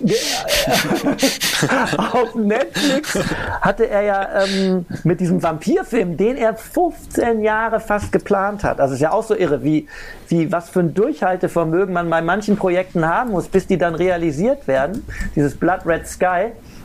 Ich weiß nicht, ob ihr das gesehen habt. Ähm, der ist echt gut, also als Genrefilm. Und jetzt kommt ja sowas wie Inglorious Bastards. Es kommt tatsächlich ein Nazi-Western, in Anführungsstrichen. Der, äh, was letzte, was ich weiß, der wird noch, der wird irgendeiner Kategorie auf der Berlinale gezeigt und dann läuft er aber auf Netflix. Und da bin ich auch noch mal super gespannt. Also, dass, dass, dass Peter da auf jeden Fall auch noch ein paar Asse im Ärmel hat und ich bin mal gespannt, was er dann noch so alles zaubert in den nächsten Jahren. Hm? Aber äh, wo du es gerade drauf ansprichst, diese Detailverliebtheit, das ist tatsächlich das, was mich, glaube ich, immer noch catcht an dem Film. Ja. Äh, weil du, und da kam dann äh, mit der HD oder mit der UHD-Variante ja, kam dann noch mehr dazu. Die, genau, ja. mit der Blu-ray kam noch mehr dazu. Du entdeckst immer mehr, also weil die, die Handlung ist ja sehr egal. äh, also die kennen ja alle irgendwie und du achtest ja nicht auf den Film mehr an sich, was passiert, weiß ja eh alles. Äh, aber äh, also und ein paar Dialoge sind manchmal, ich habe zum Beispiel ganz spät verstanden, ähm, äh, äh, nur als Beispiel, äh, da sind sie gerade im Knast und Kek hat die Kippen mitgebracht. Äh, und äh, ja, pass auf, und dann, äh, dann stehst du da, holst mich ab in Pumps. so, und dann ähm, sagt er, ja, ist das nicht ein bisschen gefährlich? Und dann sagt er ja, ja, ja, stimmt. Nee, zieh mal, zieh mal lieber flache Schuhe an. und den habe ich super spät verstanden, habe mich dann kaputt gelacht, obwohl ich den schon zehnmal gefunden habe, weil ich den überhaupt nicht verstanden okay. hatte. Äh, aber es sind immer so diese Sachen oder was im Hintergrund rumliegt oder so. Und ja, du merkst ja, einfach, ja. dass nichts Zufall ist. Also du, du, in, jede Szene ist genauso ausstaffiert, also ge gefühlt so äh, sind überall Easter Eggs so, die du halt immer findest und siehst. Und es ist, es liegt nicht einfach irgendwie sowas rum, sondern es ist überall halt einfach was zu entdecken. Genau. Und äh, das äh, deswegen, da gehe ich tatsächlich, äh, also ich gucke den auch nicht einmal die Woche, aber so immer alle, Zwei jedes Wochen Jahr, alle anderthalb Jahre mal so gucke ich den, denke ich mal, wenn ich mal wieder Bock drauf habe. Und man entdeckt jedes Mal wieder was. Ja, und das ja. ist äh, irgendwie schön. Und als zweites noch, um das anzufügen, ähm, er, er wirkt nicht äh, gespielt, als wäre er im Ruhrpott. Also es wirkt nicht so, wir, wir versuchen mal eine Ruhrpott-Szenerie zu erstellen, sondern es wirkt einfach extrem nah mhm. dran. Es wirkt, wirkt ehrlich so. Und äh, das, das mag ich halt auch, dass nicht versucht wurde, irgendwie so eine Szenerie von außen herzustellen, sondern du hast dir die Leute geschnappt.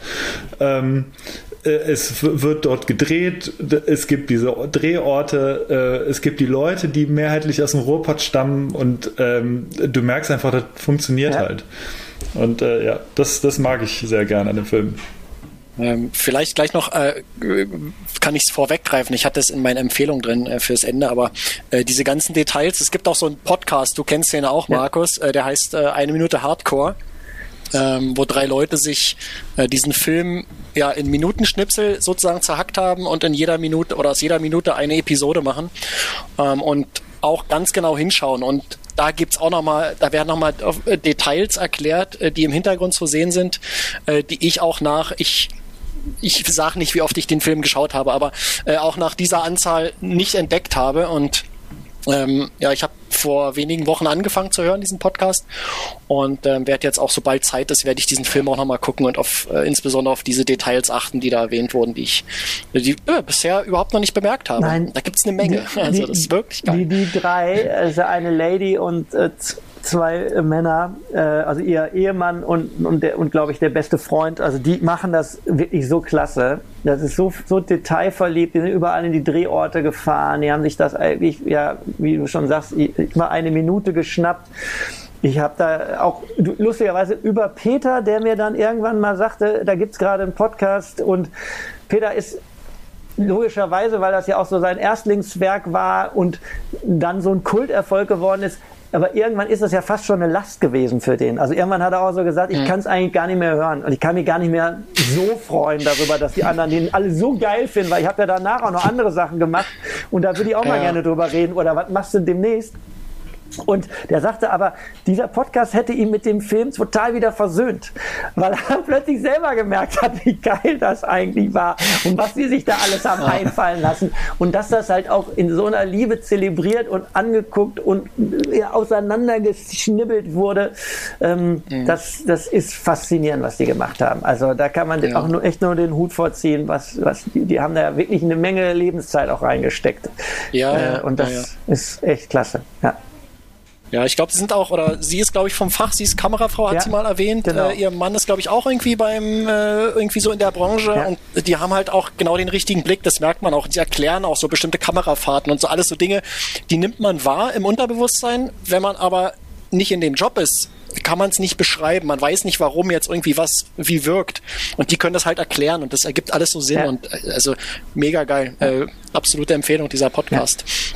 Und ich bin gerade erst in Minute sieben oder acht, also da kommt noch eine Menge. Da bin ich ja noch gar nicht aufgetaucht. Ich nee, nee, nee, ich habe es aber nur in den Episodenbeschreibungen gesehen, dass da auch eine Menge, eine Menge Gäste aus der Originalbesetzung äh, ja. irgendwann mal kommen. Ja. Da freue ich mich auch schon drauf.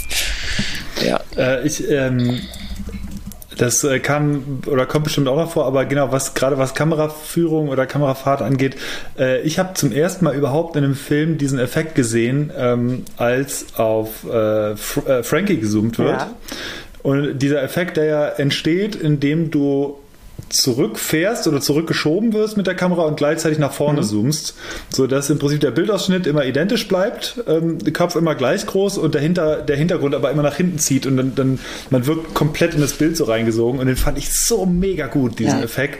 Und der ist in, in so einer Perfektion ist ja auch nicht leicht zu erzeugen. Das musst du halt, dann brauchst du halt echt einen fähigen Kameramann ja. einfach für oder eine Kamerafrau. Ein sehr guter Kameramann. Ähm, ja. Ecke, ja.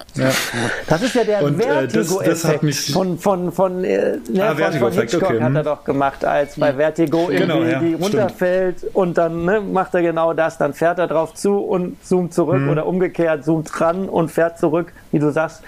Und dann entsteht dieses, genau dieses, das, dieses ja. Gefühl von, das ist aber schräg, was da gerade passiert. Ja. Ja. ja. Und, und dann rumpelt's.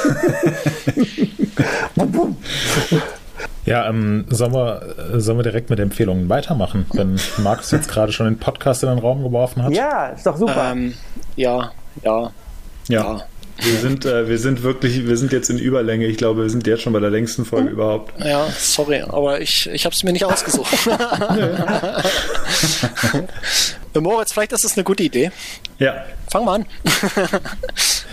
ja, äh, ich habe es ähm, hab's nicht im äh, Paper eingetragen, sorry Markus, aber ähm, was ich auf jeden Fall ähm, empfehlen möchte, ist ähm, auch im Videobereich, allerdings im Mountainbike-Videobereich, ähm, das neue Video vom Iren Ronan Dunn Doing Dangerous Stuff Safely, Teil 1. Äh, Finde ich es nicht nur ein äh, grandioser Titel ähm, und ich freue mich auch sehr, dass es Teil 1 ist, weil das impliziert, dass es mindestens noch einen zweiten Teil gibt, ähm, sondern es ist ja auch einfach mega cool gefilmt. Ähm, von der, von der Action passt alles, äh, Musik passt super dazu und man hat einerseits total Bock rauszugehen und Rad zu fahren, andererseits hat man auch total Bock einfach zu Hause zu bleiben und sich nicht diese Matschepampe zu geben. Ähm, deswegen ist es schön, dass es in Videoform festgehalten ist. Das heißt, wer da irgendwie zwei, drei Minuten Zeit mitbringt, der sollte sich dieses Video mal irgendwie nach Feierabend oder so anschauen. Gucke ich mir gleich ich mir an. Empfehlen. Sehr gut. Genau, und für alle anderen ist es wie immer in den Shownotes verlinkt. Könnt ihr direkt aus eurem Podcast-Player anschauen. Äh, kurz auf Pause drücken und dann geht's los. Okay, äh, Hannes, hast du was? Äh, ich habe zwei kurze Sachen. Und zwar, wir kamen letztens so ein bisschen hier über, äh, war ja wie über Silvester wieder eine große Sache von wegen Böllerverbot und so weiter. Und Böller sind auch total doof. Ähm, was allerdings, oder wo ich dann mal drüber nachgedacht habe, okay, also Böller an sich zum Beispiel kann ich überhaupt nicht vor, vorstellen mehr, mache ich auch nicht. Ich kaufe auch keinen Böllerkram. Aber was ich immer noch wahnsinnig schön anzuschauen finde, ist unabhängig jetzt vom Feinstaub, ist tatsächlich ein schön choreografiertes Feuerwerk, so, was wirklich auf Lichteffekte setzt und nicht auf Knallen. Natürlich knallt halt, aber so, und ähm, das wurde ja auch dann in den Raum geworfen, hier auch von mehreren Bürgermeistern, ob, das, ob man nicht sowas macht und, und dann Böller halt an sich verbietet und man ein schönes großes Feuerwerk macht, das ist dann safe. Es knallt halt einmal eine Viertelstunde und dann war's das. Und darauf bin, bin ich irgendwie bei YouTube über ein Video von einem äh, Großfeuerwerk, wo steht im Titel da irgendwie 50.000 Euro, glaube ich, verfeuert werden, äh, was ziemlich bekloppt ist, aber es ist einfach wunderschön. Also gerade das Titel, es ist wirklich, wie das halt einfach funktioniert in der Choreografie, in dem Ablauf, ist einfach wunderschön anzuschauen. Äh, das würde ich gerne empfehlen. Ähm, ist, glaube ich, auch in 4K sogar. Und ähm, ja, ist einfach, ist einfach der Knaller, das sich anzugucken. Also, äh, obwohl man es dann wirklich auf dem Fernseher guckt, äh, denken wir so, boah, das ist Hammer. Also, das war wirklich schön. Und das zweite. 50.000 Euro hast du gesagt. Mhm. Krass. Ja, es ist aber tatsächlich, es ist halt eine 20-minütige Show. Okay. Also es ist wirklich, da ist ähm, okay, dann äh, alles. Ja. Alles, Schnapper. Ja, aber es ist halt, es ist schon so eine Sache, wo du sagst, das ist halt, kann man sich schon vorstellen, dass es so viel kostet, allein was die halt da fabriziert haben kann. Mhm. Ob es macht, ist die andere Sache, aber es sieht einfach sehr schön aus. Mhm. Äh, und das zweite ist, was mich noch mehr beeindruckt hat in diesem Jahr, ähm, mindestens äh, äh, unser Markus und Moritz, die wissen es, ich bin äh, einigermaßen Darts-Fan. Und äh, es gab die Darts-WM natürlich immer, die läuft über den Jahreswechsel ungefähr, also Ende, so geht im Dezember irgendwann los, bis kurz nach Neujahr. Und äh, das Finale ähm, fand statt zwischen äh, Michael van Gerven und äh, Michael Smith. Und äh, Michael Smith mag ich persönlich sehr gerne, einer meiner Lieblingsspieler. Und es war wahrscheinlich das beste Finale oder eines der besten Finals aller Zeiten. Denn äh, es wurde in diesem Finale ein neuen Data geworfen, was erst, glaube ich, zweimal in einem WM-Finale überhaupt oder einmal vorher in einem WM-Finale überhaupt passiert ist. Ähm, das bedeutet, du musst bei dem, beim Darts, wer es jetzt nicht kennt, ähm, ich will da jetzt gar nicht so super lang technisch werden, aber man muss von 501 runterspielen. Man kann mit einem Pfeil maximal 60 Punkte erwischen und du kannst kannst diese 501 in äh, neun, äh, in neun Pfeilen 8,35, äh, genau. Hm? Genau, äh, kann, musst du die im Prinzip auschecken. Also das ist das geringste an Pfeilen, äh, das mindeste an Pfeilen, was du brauchst. Und wenn man das halt schafft, ist es ein 9 Data und ähm, du musst mit einem Doppel auschecken, also mit dem äußeren Ring und es ist nicht, es ist wirklich super schwierig. Es gibt alle Profi-Dartspieler haben schon mal einen neuen Data gespielt, aber das in einem Profi-Match und dann TV-Match und dann nochmal im WM-Finale ist eigentlich unmöglich. Also es, wie gesagt, passiert kaum. Und die haben das tatsächlich in einem, äh, in einem Leg dann so geschafft, dass ähm, zuerst Van Gerven acht geworfen hat, also acht perfekte, den letzten hat er halt wirklich verfehlt um drei Millimeter und direkt danach hat äh, Michael Smith, also die haben beide im Prinzip waren auf einem neuen Datakurs und Michael Smith hat danach den neuen Data geworfen. Das passierte in einem Leck halt und das gab es halt noch nie und es wird, wurde direkt danach auch von den englischen Kommentatoren als das beste Leck aller Zeiten ähm, bezeichnet und ich bin schier ausgerastet, wirklich, als ich das live halt gesehen habe. Sowas sieht man halt nicht, kann man auch vielleicht nicht nachvollziehen, wenn man gar nicht so äh, im, im Darts drin ist, aber da gibt es ein Video davon und es ist einfach der absolute Knaller. Also ich habe es 30 Mal gesehen oder so. Wie lange ist denn das? Äh, kann man sich das so schnell zwischendurch angucken oder? Das, ja, ich habe den Link schon reingepostet bei uns ich da will ins nicht Paper. draufklicken, weil sonst spielt es jetzt hier los. Und das ist klar, ich äh, gebe dir den Link gleich durch. Ja.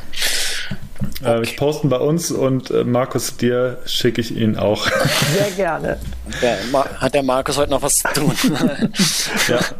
Genau, also das ist halt der Knaller. Und äh, so als kleinen Trivia noch zwischendurch, äh, Wayne Mardell, das ist einer der, der absoluten, äh, der besten Spieler aller Zeiten. Der hat für Sky oder also zumindest für den englischen ähm, Channel kommentiert und der hat ähm, so geschrien bei diesem Leck, dass seine Stimme danach wirklich komplett weg war. Also er konnte, er konnte nichts mehr sagen, aber ähm, Stimme war weg.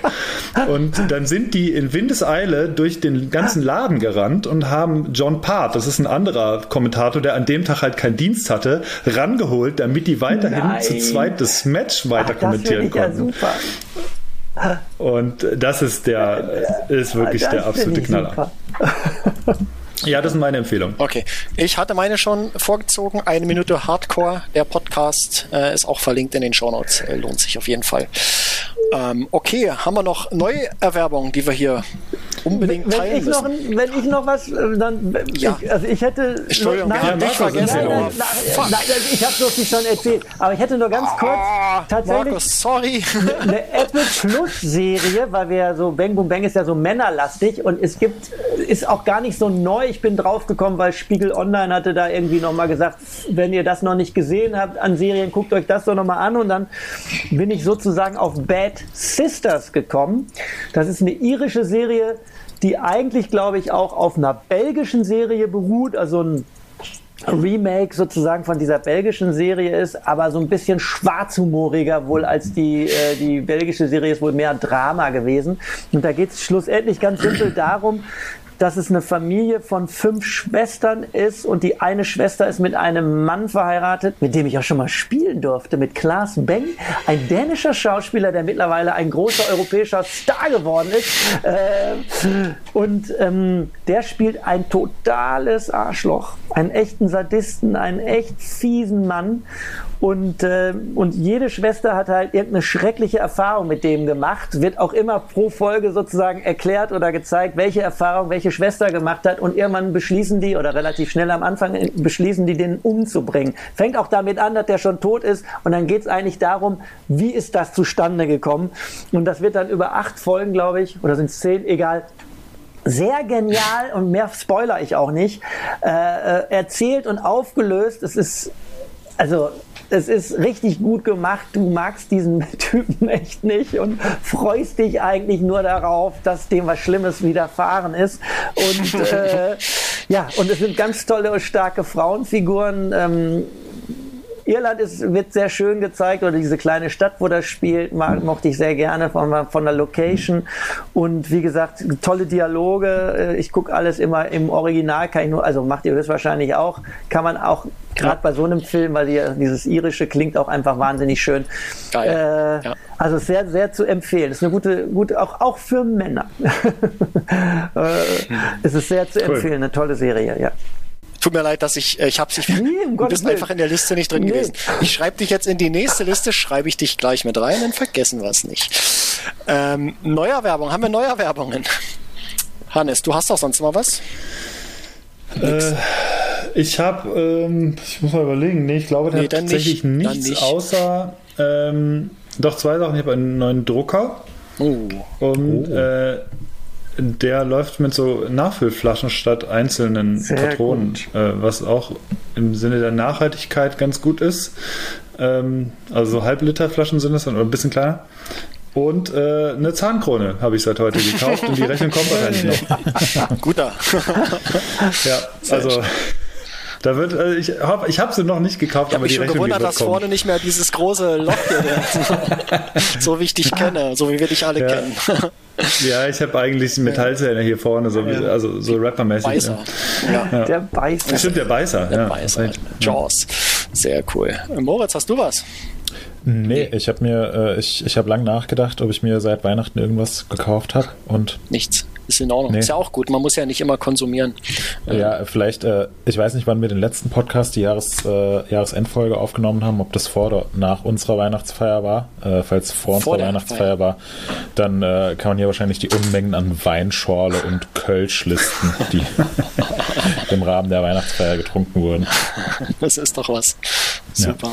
Ja, ja ich habe heute was gekauft, ist aber noch nicht hier, äh, ein Greenscreen, dass ich hier nicht mehr dieses Äh, Bettlaken. Diese, nee, es sieht aus wie ein Bettlaken, ist aber tatsächlich so eine große Foto-Leinwand-Dings, äh, aber die ist nicht gebügelt und das sieht nicht gut Na, aus. Klar. Und ich fand ja, das ja. nicht in Ordnung. Jetzt habe ich mir einen Greenscreen bestellt dafür. Äh, wird denn da Hättest du lieber mal ein Bügeleisen bestellt? Äh, ja, habe ich, aber das Ding, das ist dreimal sechs Meter, das willst du nicht bügeln müssen. Ähm, äh, lieber nicht. Äh, Markus, hast du was? was du ich, gekauft hast, was du unbedingt erzählen musst? Ich habe einen Brooks-Sattel, weil ich solche Probleme auf dem Lastenbike mit dem Popo hatte äh, über die lange Distanz und ein Fernreisender hat mir doch wirklich ans Herz gelegt, mir doch ein, also ich bin eigentlich auch Vegetarier und eigentlich soll man dann ja nichts aus Leder sich äh, anschaffen. Ähm, aber so ein guter Brooks-Sattel, äh, tatsächlich auch aus meinem Fahrradladen, wo ich jetzt arbeite, also ein bisschen günstiger dadurch. Ähm, und der, der, der wäre auch nicht mehr in Verkauf gegangen, weil der ein paar Flecken hatte. Aber den habe ich mir geholt, weil ja. eben dieser äh, Weltreisende, äh, Fahrradreisende, der äh, Gott Fried aus der Schweiz mir das einfach so ans Herz gelegen hat, den einzufahren und dann sollte ich keine Probleme mehr mhm. haben. Er würde sogar ohne Fahrradhose fahren und der war, glaube ich, schon 65.000 ja. Kilometer mit dem Fahrrad in seinem Leben gefahren und äh, da hoffe ich jetzt sehr drauf. Ich muss den aber noch einfahren, weil der ist noch nicht mal montiert. okay, aber das hört man öfter, dass, dass Leute schwören auf diese Brooks-Sättel. Ja. Wenn sie genau. eingefahren sind, genau. Ja, also ich, die muss man eine Weile ja. Einfahren. Genau. Genau. Habe ich tatsächlich auch nicht zum ersten Mal gehört. So. Ja. Mhm. ja, weiß, vielleicht ist das ja auch irgendwann mal was für mich, wenn mir die sportlichen Sättel nicht mehr zusagen. Gucken wir mal. Okay, dann haben wir es so gut wie geschafft. Ähm, wir müssen noch klären, wie, wie die Getränke waren. Äh, Markus, mach doch mal weiter. Wie war dein äh, aus der geilsten Tasse der Welt dein, was hattest du gesagt? Ein Hafer-Cappuccino Ein Hafer-Cappuccino. Ne? Der ist jetzt eiskalt, aber kalter Kaffee ne? macht ja schön, habe ich mir sagen lassen, habe ich nötig mit 58. Also, der war, äh, ist okay. Ich habe zu Hause eine Siebträgermaschine, da wird er noch ein bisschen besser als hier aus der Senseo. Also, das äh, ist, ist äh, optimierbar. Alles klar, super. Moritz. Ja, äh, eigentlich, ähm, ich meine, Kombucha war ganz lecker, kommt aber nicht an, an äh, richtigen Kombucha ran und der Kaffee, den ich äh, in der Pre-Show getrunken habe, ähm, würde ich mich Markus anschließen, ist, ist okay, beziehungsweise der Cappuccino, den ich getrunken habe, äh, auch mit Hafermilch, ist okay, aber äh, zu Hause schmeckt er dann doch besser. Hannes, du darfst. Die Afrik-Cola war, hat wie Cola geschmeckt. äh, uh. Aber dafür ist die Flasche halt einfach sehr schön ausgefräst. Ja, muss man auch mal sagen. Ja. Werkstoffkunde mit Hannes. genau, bei mir auch. Clubmate ist leer. Äh, super geil. Ich äh, bin übrigens wieder dran. Ich bin wieder rangekommen. Ich trinke es jetzt wieder regelmäßiger. Ja, sehr gut. War nur eine kurze Pause. Äh, sehr schön. So Leute, wir haben es. Zwei Stunden nach zehn. äh, Hammer. Wir haben noch nie so eine lange Episode aufgenommen. Nee, aber hat sich gelohnt, fand ich. Äh, äh fand ich auch. Ein sehr schöner Einblick. Ähm, Markus, dir ganz vielen Dank, dass du dabei warst. Ähm, den Spaß mitgemacht hast äh, bei uns und äh, ja, danke für die Einblicke in die Tour. Ja, also wir, Dank. wie gesagt, wir verlinken das, äh, die ganze Geschichte ähm, also gebt, gebt gern ein paar Taler da noch rein, äh, ihr, die, die da draußen zuhört. Und äh, ist ein tolles Projekt. Vielen, vielen Dank. Dank. Äh, vielen Dank, dass ich bei euch dabei sein durfte. Klasse Podcast. Vielen Dank. Ich kann auch nur noch eine Sache dazu sagen. Das war ja wieder eine Aktion. Voller Meinung, Ich, ich fand es auch super. Vielen Dank, dass du da warst, Markus. Großartig. Dankeschön. Vielen, vielen Dank. War mega cool. Okay, und äh, an alle da draußen, ich würde sagen, ähm, viel Spaß. Nein, ihr habt ja schon gehört. äh, ich hoffe, es hat euch gefallen und wir hören uns in äh, regulär zwei, zwei Wochen, Wochen, wieder, würde ich sagen. Bis genau. dann. Bis, Bis dann. Tschüss. Ciao. Tschüss.